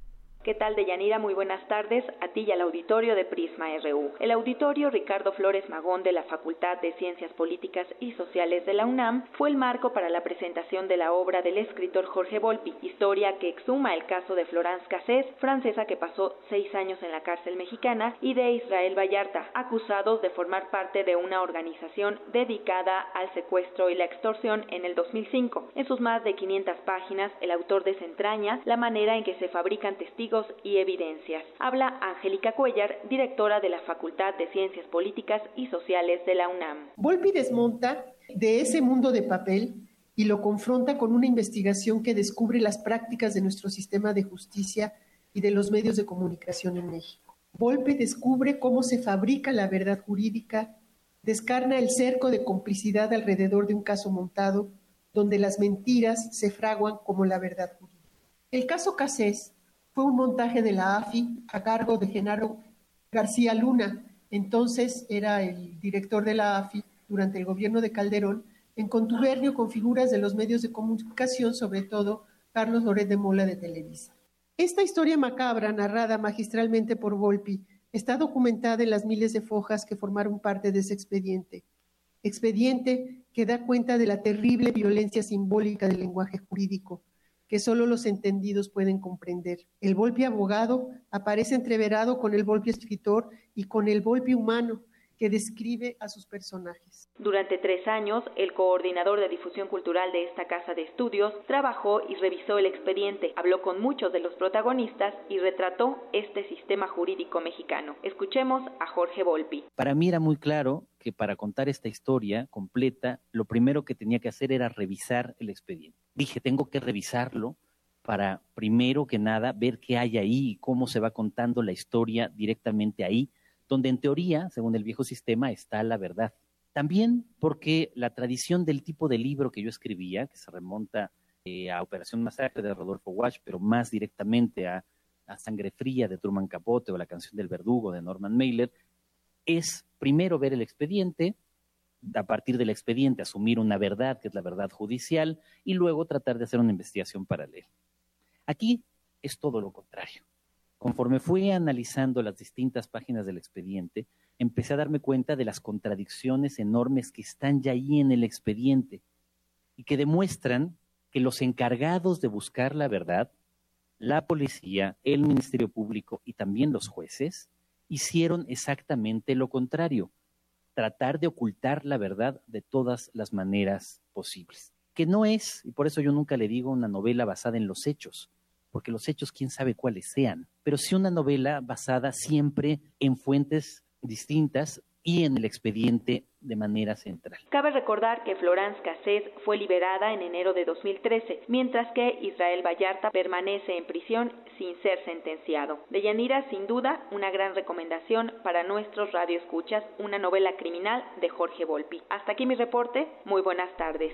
Gracias, Cindy. Muy buenas tardes. Pues sí, específicamente, pues este tema de la verdad judicial y todo lo que, pues todo el expediente de este caso que está ahí expuesto, que fue realmente lo que sucedió, cómo sucedió y también hablando hace rato de la memoria histórica, pues sí, que no se nos olviden estas cosas, de pronto los montajes mediáticos hasta dónde nos pueden eh, llevar, así que pues es la recomendación también de este día, de este día una novela criminal de Jorge Volpi. Vamos a continuar con más información, ya está aquí mi compañero Jorge Díaz, que tiene los detalles de la presentación de la revista Justicia Electoral. Cuéntanos, Jorge, buenas tardes. Deyanira, buenas tardes. Esta presentación se llevó a cabo en el Instituto de Investigaciones Jurídicas el día de hoy, allá en Ciudad Universitaria, donde, bueno, se habla de esta revista eh, de justicia electoral que tiene ya 26 años de historia creada en 1992 cuando era todavía en aquel entonces el Tribunal Federal Electoral, el TRIFE. Bueno, ahora es el Tribunal Electoral del Poder Judicial de la Federación. Estuvieron ahí presentes, por supuesto, eh, Lorenzo Córdoba, la presidenta del tribunal, y eh, también Pedro Salazar, director del Instituto de Investigaciones Jurídicas de la UNAM, quien se refirió a la relación que debe haber entre la academia y las autoridades electorales. Vamos a escuchar lo que dijo Pedro Salazar creo que es muy importante porque es lo que nos toca a la academia. Nos toca mirar con espíritu crítico para intentar contribuir a la reflexión jurídica, para mejorar la labor jurisdiccional y, por supuesto, también para someter nuestras propias críticas a la revisión por parte de los jueces en un diálogo que es un diálogo constructivo entre academia e instituciones. Y si me lo permites, Deyanira, creo que esta información que eh, tenemos eh, en nuestras manos se va a eh, lo vamos a, llevar a cabo a desarrollar con los audios justamente de Lorenzo Córdoba quien decimos nosotros se aventó ahí un speech un buen discurso por los momentos políticos y electorales que vivimos lo que sucedió ayer en el, en el debate. presidencial, de lo cual tú estabas hablando la, la, pasada hora. Y bueno, Lorenzo Córdoba primero dijo que la academia debe acompañar con exigencia lo que hacen las autoridades electorales en este país. Yo siempre he sostenido que las autoridades electorales, así en plural, necesitamos de un acompañamiento tan crítico como sea posible y tan intenso como sea necesario. Las autoridades electorales necesitamos sí un acompañamiento, pero un acompañamiento que genere contextos de exigencia. En México, las resoluciones del Instituto Nacional Electoral y las eh, sentencias del Tribunal Electoral se acatan, pero deben discutirse. Y aprovechó para hacer un anuncio importante de Yanira este anuncio es del día de hoy, son cifras de hoy, de hace aproximadamente cuatro horas, en los cuales ya están listos los dos millones quinientos cincuenta mil ciudadanos que serán capacitados para la próxima jornada electoral del primero de julio, aunque se necesitan menos, pero dijo esperamos tener una em, una eh, plantilla de ciudadanos que vayan a participar en casillas entre de dos a uno. Vamos a escuchar lo que dijo Lorenzo Córdoba. Prácticamente 2.550.000 ciudadanos han sido notificados, han sido considerados aptos y han sido capacitados ya para fungir como funcionarios de casilla. Estamos hablando de que necesitamos de 1.400.000. Vamos, esperamos, por la meta de tener dos a uno de cada uno de los ciudadanos que requerimos. Y recordarás que eh, hace algunos días, con la eh, aprobación de que Jaime Rodríguez el Bronco apareciera en las boletas electorales, se manejó que había un enfrentamiento, un pique entre el tribunal y el Instituto Nacional Electoral y quiso aclarar Lorenzo Córdoba, dijo, no podemos permitir que las diferencias naturales que hay entre nosotros haga que la ciudadanía desconfíe y necesitamos garantizar la transparencia de las elecciones. En una simbiosis institucional que implica tensiones naturales, pero que requiere de un diálogo permanente que esté a la altura y que tenga una visión de Estado, porque lo que está en juego en este, el proceso electoral más grande de la historia, no solamente es la estabilidad política, sino también la viabilidad en un contexto de poca lealtad a las leyes, a las normas, a los principios y a los valores democráticos de nuestra misma democracia. Y para eh, finalizar, Otálora, quien es la presidenta del Tribunal Electoral del Poder Judicial de la Federación, señaló que están dispuestos a recibir la crítica y la libertad de expresión de cada uno de los actores en estos comicios del primero de julio. Dijo que se garantizará un proceso limpio, que se calificarán las elecciones, la votación, aunque insistieron, el INE no hace las elecciones, las organiza. El tribunal califica las posibles o las quejas que haya respecto a las elecciones, pero los resultados tampoco los, los da eh, el, el tribunal. Los ciudadanos somos los que vamos a hacer las elecciones desde el punto de vista administrativo y también los resultados dependerán de todos y cada uno de nosotros. Importante la reunión de Yanira, la presentación de la revista, pero aprovecharon las autoridades electorales para lanzar este mensaje. Claro, revista Justicia Electoral. Y ahorita hablando del INE, Jorge, fíjate, se me hace interesante estos datos hace rato que platicábamos justamente en la primera hora del tema del debate. Fue seguido en Facebook por más de 2.3 millones de usuarios, en Twitter por 850 mil, a través de Periscope y en YouTube por más de 180 mil, 88 mil personas. Es decir, eh, la incidencia que tiene también ya las nuevas tecnologías. También ahí se arman los debates y postdebates. Y bueno, pues también me imagino ya el número también eh, de gente que lo vio a través de la televisión o a través de, de la radio. Sin duda, pues un, un ejercicio que pues muchos la catalogan un ejercicio democrático para facilitarnos nuestro voto. Así es, y algo curioso también que ya los post-debates, que anteriormente eran de exclusivos de las televisoras o de algunas radiodifusoras ahora se dieron en las redes sociales. Eso es algo importantísimo porque es ahí, por ese medio, donde cada uno de nosotros como ciudadanos también tenemos el, el, el poder de discutir, no de discutir, de analizar y de opinar acerca de lo que fue el debate. Y, y muy importante el voto de los jóvenes, que justamente son los usuarios de las redes sociales. Y bueno, pues gracias Jorge, buenas tardes. Gracias a ti. Vamos ahora a continuar con mi compañera Virginia Sánchez. Ganan Universitaria certamen del Festival Flores y Jardines 2018 del Bosque de Chapultepec. Adelante, Vicky, buenas tardes. Hola, ¿qué tal, Deyanira? Muy buenas tardes a ti y al auditorio de Prisma RU. Las flores y los jardines forman parte del maravilloso espectáculo natural, y en su honor se lleva a cabo en la Ciudad de México el Festival Flores y Jardines Fija, con el objetivo central de intervenir y rehabilitar algunas áreas verdes de la ciudad, y así, al admirar la belleza de las plantas y las flores, recordar la importancia de preservar la naturaleza. Y como parte de este festival, también se realiza el concurso Diseña un jardín, donde en esta edición 2018 el primer lugar fue para el proyecto de alumnas de la UNAM, Estefanía Sánchez Zúñiga, Ana Belén Cortés Maldonado, Erlu Marem Cruz García y Berenice de la Rosa Cruz de la Facultad de Arquitectura, así como Andrea Hernández Jaramillo, de la carrera de Biología en la Facultad de Estudios Superiores Zaragoza, ganaron con su propuesta Jardín Sensorial. Escuchemos a Erlu Marem, quien nos comparte cómo fue que diseñaron y materializaron este proyecto.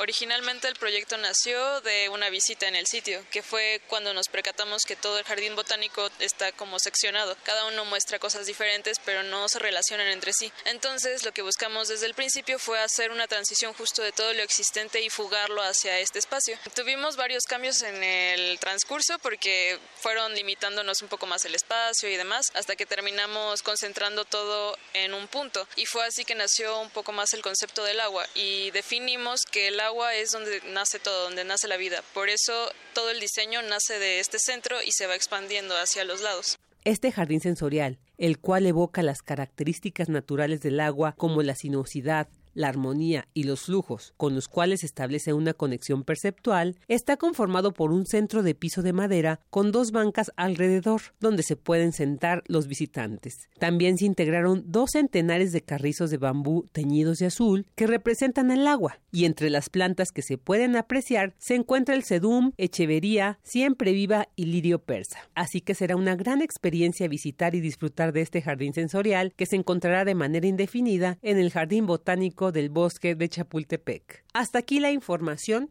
Muy buenas tardes. Gracias, Vicky. Muy buenas tardes. Vamos a continuar con la información. Antes nos escribe por aquí Lil Morado en nuestra red social de Twitter, en arroba prisma.ru.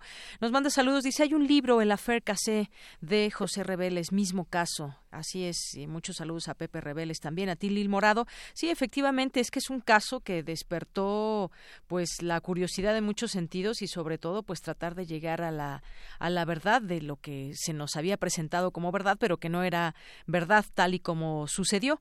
Así que bueno, pues muchas gracias Lil Morado por esta acotación también, por esta eh, recomendación, la volvemos recomendación también, el, el afércase de José Reveles. Bien, vamos a continuar ahora con Dulce García en el marco del tercer Seminario Internacional Jóvenes y Espacio Público que se lleva a cabo en el Instituto de Investigaciones Sociales de la UNAM. Señalan que la información sobre las muertes debe ser tomada por los medios por igual. Trasciende igual una muerte acontecida en una pequeña ciudad que en una grande. Cuéntanos, Dulce, buenas tardes.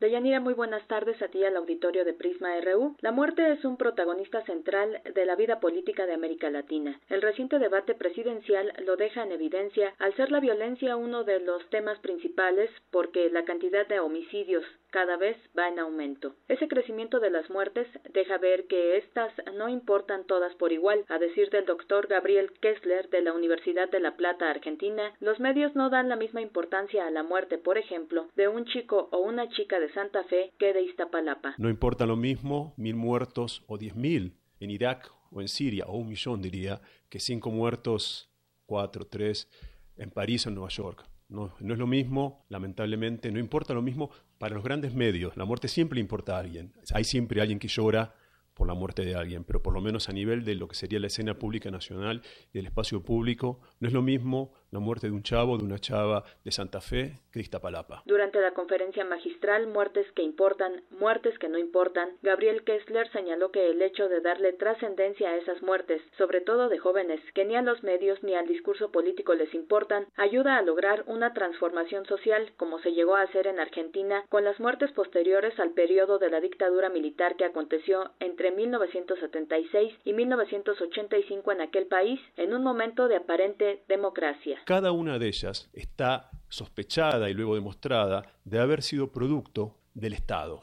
o al menos haber tenido una alta complicidad de alguna fuerza del Estado, ya sea nacional, nuestro Estado son provinciales, lo que para ustedes son estados, o locales, municipales. Son entonces esas muertes, en general jóvenes, a manos del Estado, que cada una de esas muertes, por el movimiento que hombres y mujeres hicieron a partir de esas muertes generó algún tipo de límite al poder de muerte estatal. Cómo esas muertes destinadas a no trascender generaron un complicadísimo proceso social y político que llegaron a redefinir los deberes y los derechos del Estado democrático en nuestro país. De Yanira Auditorio de Prisma RU, el académico insistió en que las muertes locales, las que acaecen lejos de las grandes ciudades, son de suma importancia a pesar de no ser informadas en los medios masivos de comunicación porque transforman la vida local y por ende también la vida nacional. Es el reporte.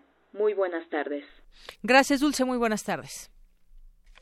Queremos escuchar tu voz. Nuestro teléfono en cabina es 55 36 43 39.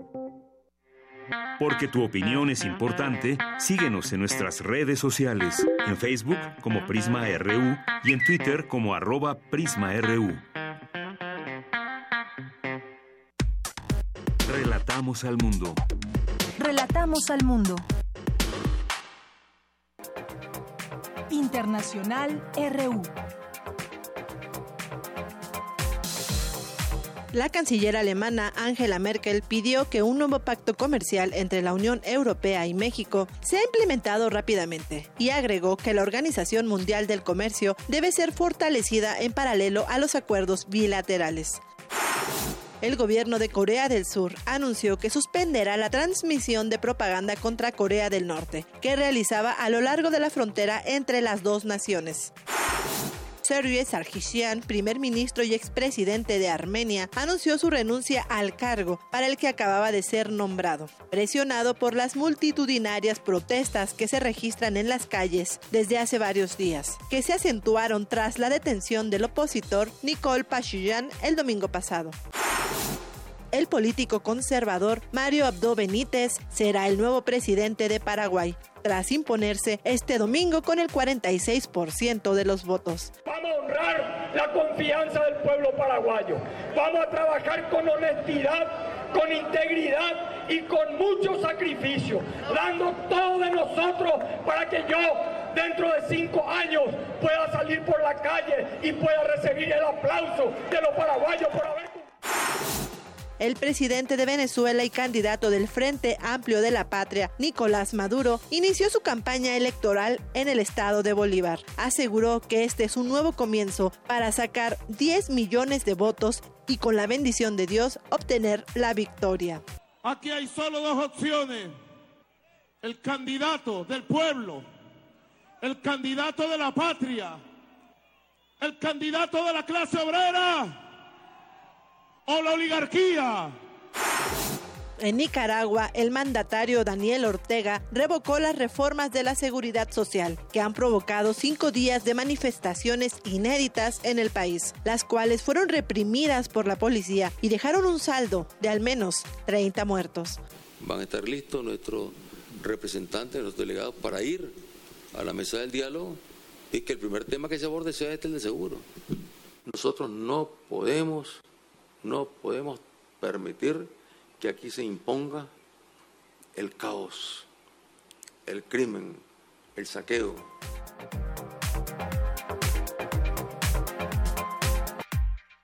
Bien, continuamos, son las 2 de la tarde con 28 minutos y ya es en la línea telefónica el doctor Alberto, Adalberto Santana, él es exdirector del Centro de Investigaciones sobre América Latina y el Caribe de la UNAM, actualmente publica una columna de análisis internacional para la cadena Telesur. ¿Qué tal, doctor? Bienvenido a este espacio, muy buenas tardes. Sí, muy, muy buenas tardes de, de Yanira, aquí estamos para comentar la situación de Nicaragua. Así es que está pasando en, Nicaragua y lo vemos desde pues un punto de vista de qué está pasando quizás en Latinoamérica con estas intenciones que de pronto hay en los gobiernos de cambiar temas o hacer modificaciones o reformas como el caso este de Nicaragua de las pensiones donde pues hubo una serie de protestas muy fuertes ahí en el país y en donde pues bueno se tuvo finalmente que echar para atrás estos cambios ¿Cómo verlo al análisis desde su perspectiva, doctor?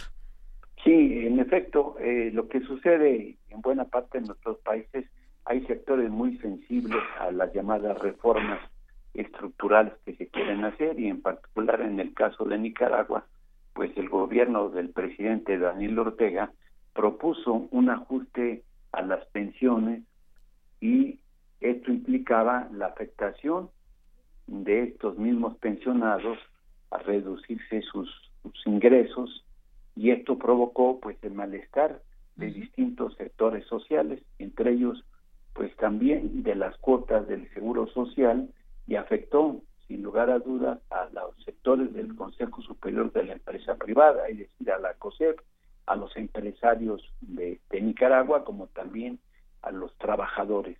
Y generó por lo tanto pues un descontento social que provocó una desestabilización social y una ola de violencia en distintas ciudades del país. Ante esta situación, bueno, el gobierno del presidente Ortega ha rectificado esta situación del llamado ajuste y ha replanteado, bueno, pues establecer una serie de mecanismos de negociación con los distintos sectores sociales para tratar de ajustar en la medida de lo posible, pues una política más incluyente y menos eh, eh, restrictiva a la seguridad social en el caso de Nicaragua y con ello tratar de evitar la violencia. Mm, así, una violencia que, bueno, pues llevó finalmente hasta donde se conoce un saldo de 27 muertos, incluyendo un, un periodista, muchos heridos, un número indeterminado de detenidos y también hubo saqueos, es decir, se salió de las manos el, el control de estas manifestaciones y sobre todo, pues bueno, no hay que olvidar la raíz de, de todo esto, que es justamente estos cambios que sienten perjudica también a las nuevas generaciones, algo que también, pues por ejemplo, si lo vemos en México, también hay cosas que han cambiado en el tema de los de las pensiones, pero pues bueno, finalmente eh, esa presión social y eso hay que creo que destacarlo también hace que finalmente ya se revire esta esta situación con las pensiones. Eso hay que destacarlo también que fue un pues un logro social de alguna manera podemos decirlo, doctor.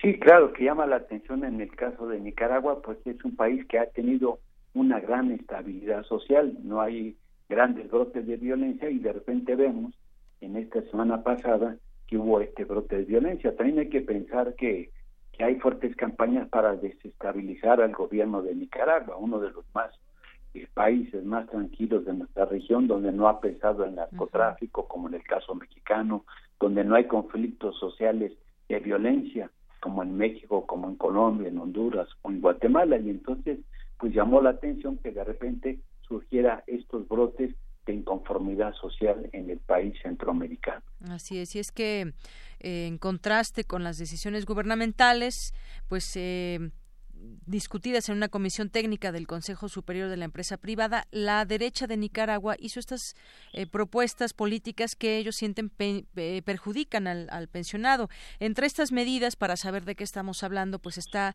incrementar la edad de jubilación en varios sectores y las semanas de cotización, eh, que son 30 años de labor, eliminar la pensión mínima que el Instituto Nicaragüense de Seguridad Social venda a los centros de atención a su cargo y subir el monto de cotización un 2% más que eh, los empleadores. Esto es algo a lo que tajantemente eh, se pronunciaron en contra. Hubo reacciones también que ya eh, he comentado en ese momento cuáles han sido, pero pues bueno, ahí finalmente estaba. Creo que es un cambio que de alguna manera pues sí puede perjudicar justamente a quienes están, quienes son los futuros pensionados, doctor. Sí, pero básicamente a quien a quien perjudica más estas medidas es a los a, los propietarios de las empresas, es decir, al capital privado, y es el más descontento en toda esta situación. Y esto fue, fue aprovechado por el sector, dijéramos, de los llamados marginados sociales que a, cualquier precio pues aprovechan las, las inconformidades y entonces son los que fueron los activos de estos saqueos que vimos en Nicaragua. Claro. Bien, pues eh, también otros sectores de la población expresaron su descontento, hubo estas eh, protestas eh, en contra de esta decisión y bueno, pues finalmente tenemos esta, pues echar atrás estas reformas que se pretendían y pues creo que ahí va a servir mucho también para pues hacer esta como pues estilo de medición cómo está el sentir social también y esta organización en torno a un tema que pues bueno definitivamente sintieron nos afecta protestamos hubo muertos y bueno hasta ese momento entonces es cuando se pretende hacer algo o se para esta situación.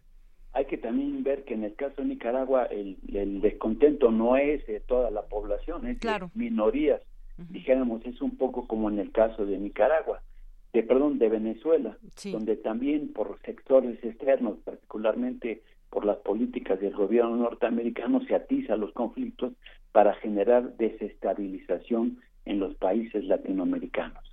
Así es, desestabilización en los países latinoamericanos. Sí, efectivamente, es un tema que también podríamos ver desde esa óptica, doctor, qué está pasando con los gobiernos o las pretensiones de los gobiernos en América Latina, ¿no?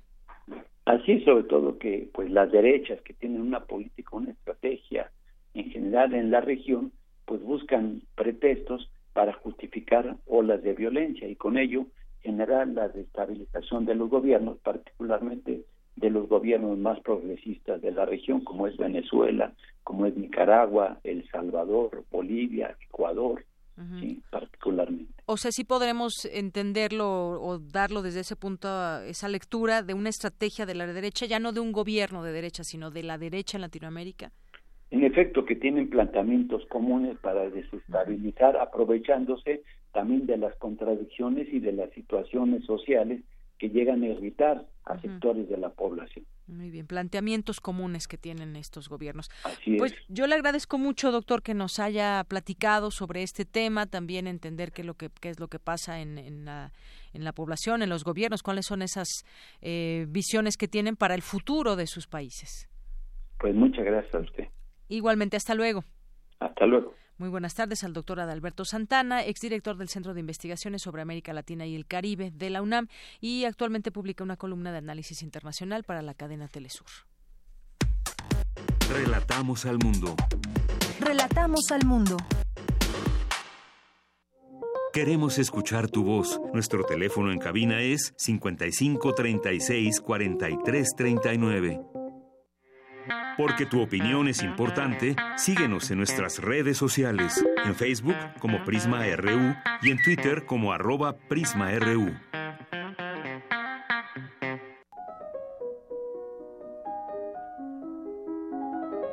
Cartografía RU con Otto Cázares.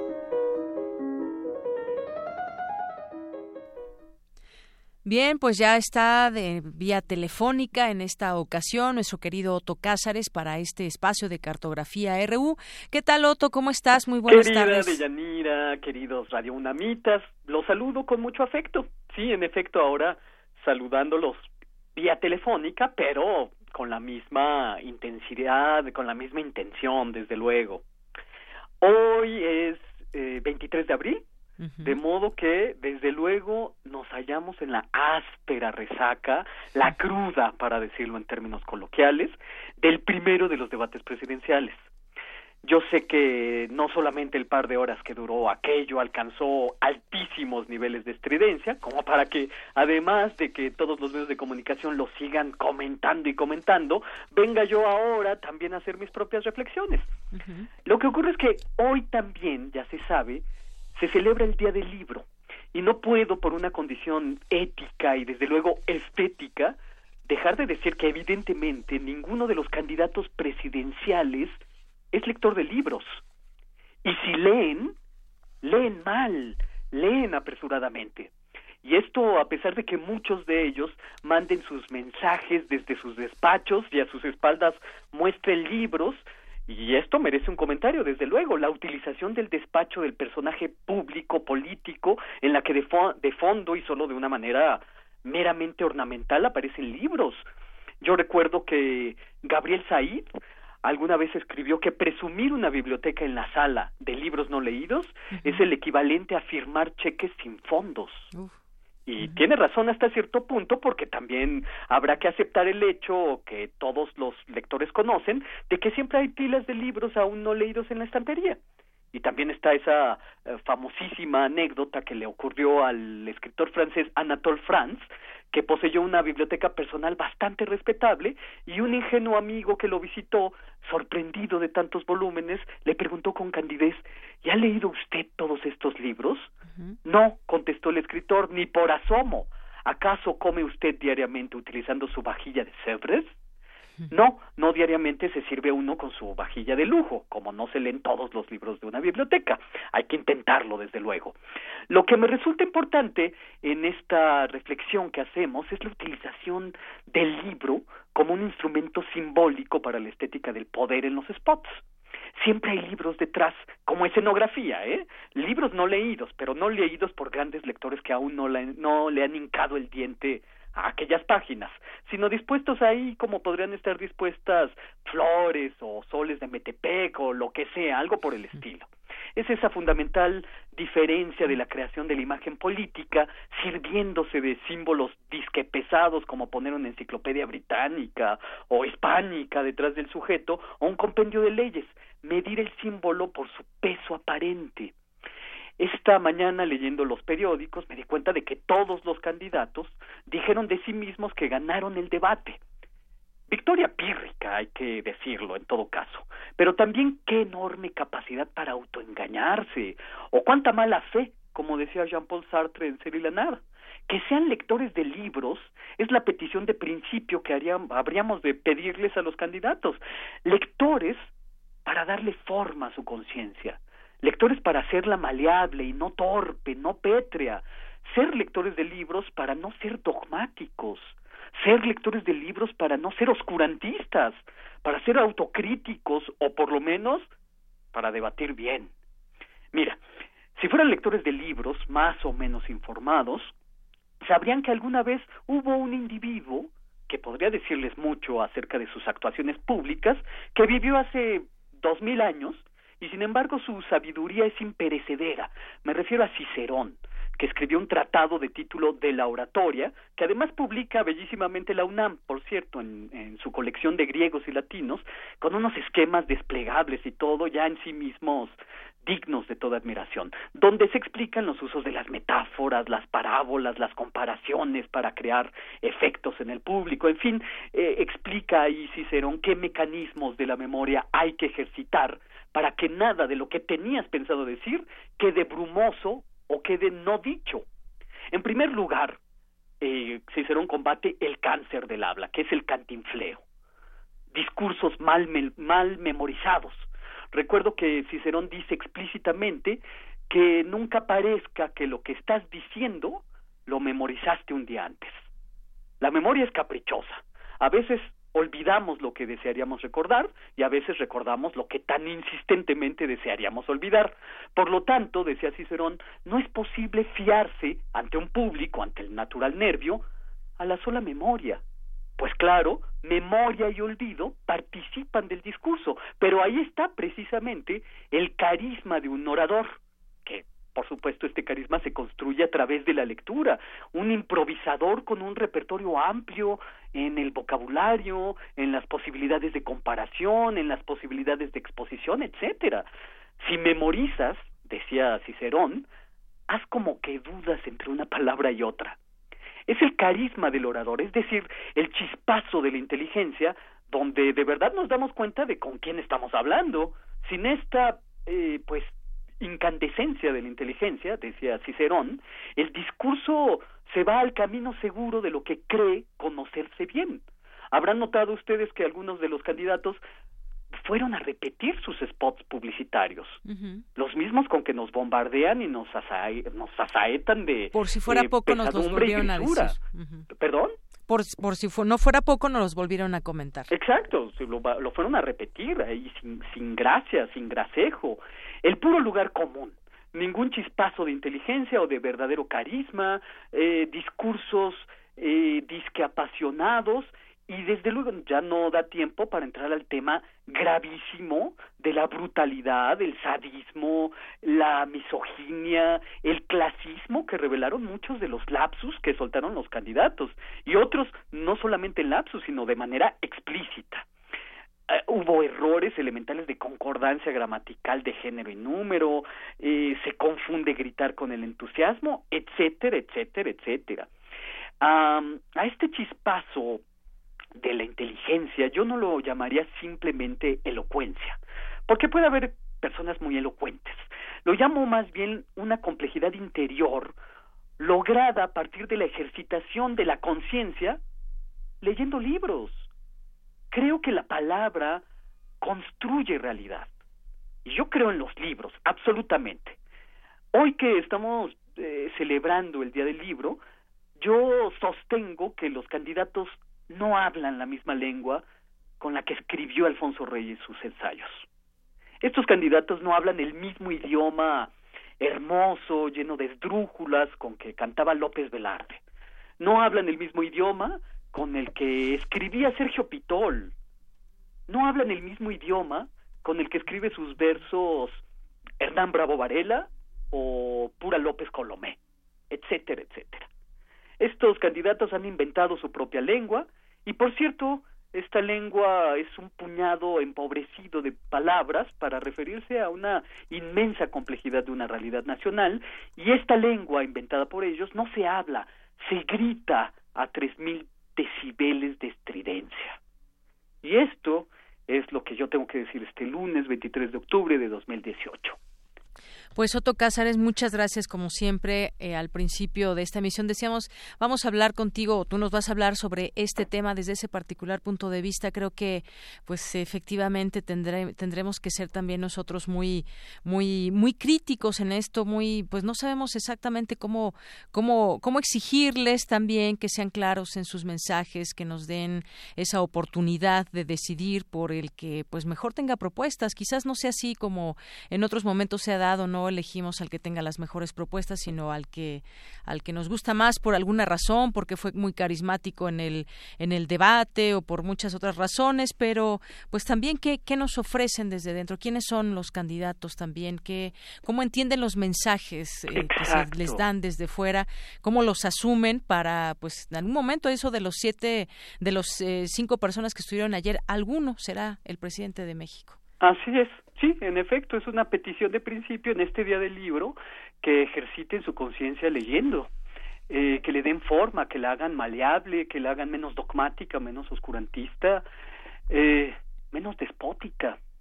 Y yo pienso que el instrumento del libro es precisamente la, el instrumento que posibilita esta ejercitación. Y bueno, pues claro, eh, ya lo habíamos platicado alguna vez en estos mismos espacios, eh, la claridad es la cortesía del filósofo, decíamos, pero la claridad es la cortesía absoluta del político, ¿no? Claro. Hablar claro y, por supuesto, ejercitar las maneras en que uno tiene de expresarse. Y, y claro, eh, habrá que analizar también y no dejarlo nada más en un comentario, todo lo que en los lapsus lingüísticos se revela de eh, misoginia, sadismo y clasismo, etcétera, etcétera. Claro. Bueno, pues ahí está también, pues aprovecho, mañana justamente vamos a tener una mesa donde pues algunos expertos en los temas que platicaron los los eh, los candidatos, eh, pues desde este lado donde leen y donde además investigan y nos pueden dar propuestas mucho más atinadas y nos pueden analizar lo que están diciendo los candidatos, bueno, pues mañana lo tendremos después de las dos de la tarde. Pero por lo pronto, pues, muchas gracias. Sí, enhorabuena. Muchísimas gracias, eh, Otto Casares. Mira, te mando un gran abrazo y un abrazo a todos los radioescuchas. Ahí nos veremos en una semana con otra cartografía. Claro que sí, aquí te esperamos con mucho gusto. Hasta luego, Otto. Hasta luego. Porque tu opinión es importante, síguenos en nuestras redes sociales, en Facebook como Prisma RU y en Twitter como arroba PrismaRU. Relatamos al mundo. Relatamos al mundo.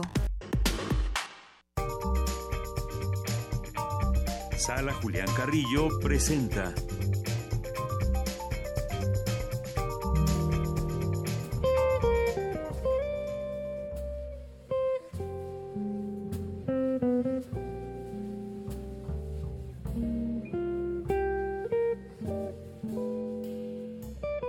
Qué romántico suena eso, Monse Magia. Monserrat Muñoz, ¿cómo estás? Hola, ¿qué tal, Deyanira? A todo, a todo el equipo de Prisma RU y también a toda nuestra audiencia aquí en Radio Universidad. Es un gusto compartir nuestros micrófonos, nuestra frecuencia, demostrando que se puede resistir, se puede persistir y que somos más los que hacemos el bien desde nuestra esquina. Con este manifiesto me gustaría a todos invitarlos. Muchos de los asistentes de la semana pasada nos dijeron dijeron que sí nos escuchan por Prisma RU, ah, que escuchan la cartelera y que también, bueno, que hacen una suerte de malabares porque tienen que anotar y ahí también se emocionan y están al pendiente y tienen preguntas sobre lo que decimos en esta sección para invitarlos a la sala Julián Carrillo. Así que, bueno, primer consejo, estamos también en Facebook. Nos pueden buscar como Sala Julián Carrillo, así en esta red social y mediante esta plataforma les compartimos la información de nuestras actividades y como dato curioso, la portada de Facebook es toda la cartelera del mes. También estamos en las redes sociales de Radio UNAM, que es el Twitter, el Facebook y en nuestra página web hay una, una pestaña inclusive que dice Sala Julián Carrillo y ahí están también toda nuestra programación.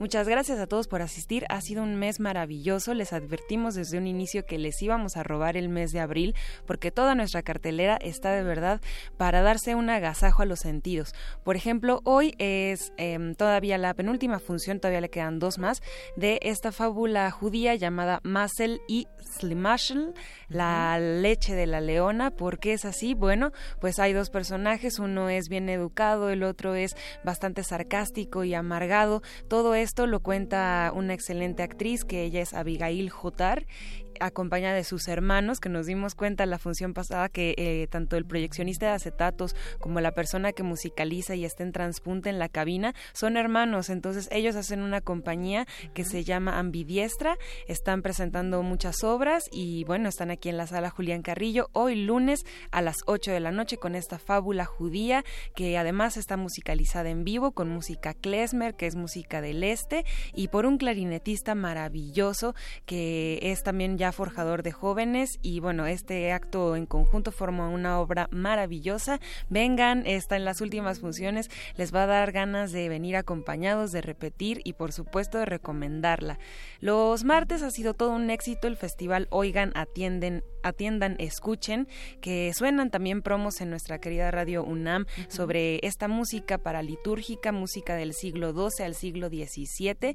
Han venido de Yanira laúds, han venido tiorbas, guitarras españolas, también ensambles con, con cantantes que nos llevan a las nanas, a las canciones que se llevaban, que se cantaban a los niños en esos siglos.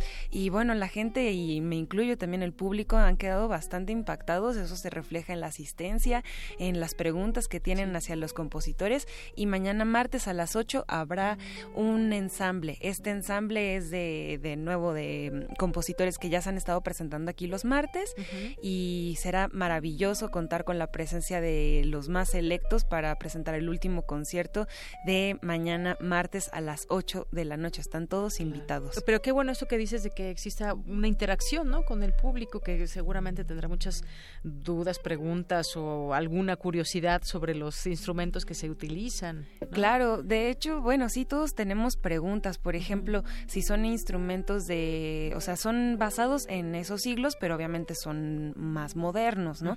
Entonces, ¿cuándo se construyeron? ¿Cómo se construyen? Si es que afecta la construcción y las maderas a los tonos. Eh, todas estas preguntas también surgen y son pues atendidas por nuestros músicos invitados. Está de verdad maravilloso, no se pierdan esta oportunidad de venir a presenciar música de otros tiempos, de otras historias, pero que nos transmiten, transmiten muchísimas sensaciones y estas sensaciones pues enriquecidas a través de, los colores eh, sonoros y, demás. Es realmente un festival, así que mañana estaremos a las 8 de la noche con música medieval en la sala Julián Carrillo y los miércoles también ha sido una sorpresa maravillosa. Contamos con los alumnos, exalumnos y académicos de la FAM los miércoles a las 4 de la tarde. Se transmite también en vivo por el 96.1 y para el resto del mundo por nuestra página de internet. Los mejores alumnos de alto rendimiento académico hacen ensambles en la FAM, vienen, los presentan aquí, son de entrada libre para todo, eh, para todo público. Y ha venido la orquesta de saxofones, la orquesta de acordeones, la camerata de guitarras. Y este miércoles tendremos un concierto a cargo de eh, Uruchurtu, este gran el maestro Uruchurtu, que es pianista, entonces viene a mostrar y hacer gala de, este repertorio y también de su experiencia. Entonces, concierto de la FAM a las 4 y quédense por favor con nosotros porque a las 6 proyectaremos en el radio en el en Radio Cinema, nuestro cineclub, Melancolía de Lars von Trier. Todavía sigue el ciclo de Lars von Trier. Exactamente, todavía sigue, ya está por hacer su último arco final. Estamos muy emocionados, hemos hecho un debate, una discusión. También eh, nos preguntaban por por eh, redes sociales si es que proyectamos las las películas en gran formato para para cine. Nuestro proyector aún no lo permite, pero es la calidad que, que mejor podemos eh, proyectar exactamente de DVDs originales, de Blu-rays. Nos esforzamos de verdad por encontrar estos materiales y bueno, la pantalla y, las condiciones de la sala son bastante, pues, para todas las artes, ¿no? Está pensada también en su forma y su fondo como un recinto para teatro, para danza, para cine y para conciertos. Entonces, si tuviéramos el formato de pantalla de cine, la sala tendría que tener otras dimensiones. Eso es lo que nos preguntaba Ike Tecuani por ahí en, Twitter, que ah, hasta ahora le respondo, pero aquí está. Eh, pero de todos modos, están invitados, por favor, son presentaciones con función y además al final hay una pequeña discusión sobre el tema. Se pone muy em, candente de pronto la discusión, por otras veces nos vamos a lo social, a lo político, a la forma de la película.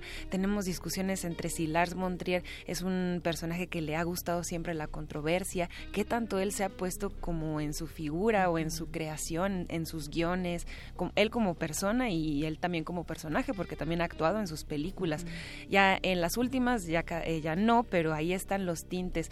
Tuvimos eh, Dancer in the Dark con Bjork, tuvimos ya también Dogville con Nicole Kidman y bueno, en esta también estará eh, pues grandes actuaciones, Melancolía del 2013. Vengan, por favor, acompáñenos, estos son los miércoles a las 6 de la tarde. de cine. Exactamente, de Radio Cinema. El jueves les damos el día porque ya les robamos el mes, siempre lo dije y lo vuelvo a repetir, pero el viernes estará Marco Durán Trío, que es parte de la programación musical de jazz de un festival que es el Festival Neuma, es un festival que lleva pocas ediciones, pero mucha fuerza, reúne a los mejores de free jazz de México, de jazz eh, contemporáneo, de jazz fusión, y bueno, Marco Durán Trío se presenta en este formato, él es guitarrista, traerá invitados especiales en la batería y en el contrabajo. Va a poner buenísimo. Son programaciones de mucha calidad musical con propuestas frescas, innovadoras y también ya de tradición. Festival Neuma en Intersecciones el viernes, este viernes a las 9 de la noche. Empezamos un poquito más tarde, pero es también completamente en vivo. De 9 a 10 lo pueden disfrutar por el 96.1 de FM, aquí en vivo en la sala Julián Carrillo. Estamos en Adolfo Prieto número 133. Esto es la colonia del Valle. Desde aquí transmitimos y bueno, también la invitación al resto del mundo a través de nuestras redes sociales. Bueno, también eh, ya para cerrar de Yanira y equipo de Prisma, los queremos invitar a la red de teatro estudiantil, que son los domingos a las 6 de la tarde. Ellos también tienen su propio aparato de fuerza de difusión. Los invitamos a que lo sigan como Teatro Estudiantil Universitario y también están presentando obras de diferente naturalidad con muchos em, actores nuevos y, y otros que ya tienen experiencia recorriendo las salas de teatro universitario y la sala es recinto también para ellos, así que el domingo a las 6 ahí estamos con estas maravillosas obras estudiantiles. Esta es nuestra cartelera de Yanira, muchas gracias a todos, quedan siempre invitados. Gracias a ti, una cartelera bastante nutrida, lo cual nos da muchísimo gusto. Todas estas actividades, ya decía, son entrada libre, así que no se lo pierdan, hay, hay de todo un poco y aquí siempre los vamos a estar invitando. Y bueno, también ahí en, en la página de Facebook encuentran toda la información. Y ahorita que hablabas de música, fíjate que quiero pues rápidamente comentar en nuestra sobremesa. La mujer toma la batuta, es la, portada de nuestra Gaceta UNAM. Y es que Elim Chan dirigió la OFUNAM este fin de semana. Si alguien tuvo oportunidad de estar ahí presente, bueno, pues seguramente disfrutó de este gran concierto dirigido por esta mujer que tomó la batuta como directora huésped de este fin de semana. Eh, y con su batuta dirigió con brío de George Whitman, Benny Benny, Emanuel de James Macmillan y Sinfonía número 4 de Schumann. En las eh, percusiones estuvo Dominique Showers. Bueno, pues ojalá que mucha gente haya tenido oportunidad. Una invitación que también les hacemos para que vayan a escuchar ahí a la sala Nezahualcóyotl, la, la FUNAM. Y qué maravilloso que menciones la Gaceta porque personalmente hoy al despertarme en un grupo de WhatsApp la compartían. Entonces me llegó la, la, portada justo así con este gran encabezado. Creo que también nuestra Gaceta ya está eh, pues viviendo en otros medios y es también bien interesante porque creo que lo han hecho muy bien tanto en los contenidos como en las imágenes y siempre inspira con este ánimo universitario. Muy bien, pues muchísimas gracias Montserrat Muñoz. Gracias, a ti por estar aquí. Yanira, a todos. Y gracias a todo el auditorio. Soy de Yanira Morán, a nombre de todo el equipo. Gracias, que tenga buena tarde, buen provecho. Son las 3 de la tarde en punto.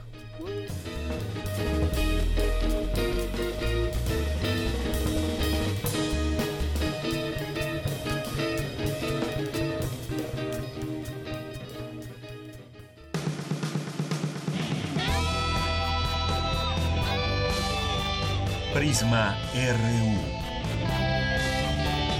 Relatamos al mundo.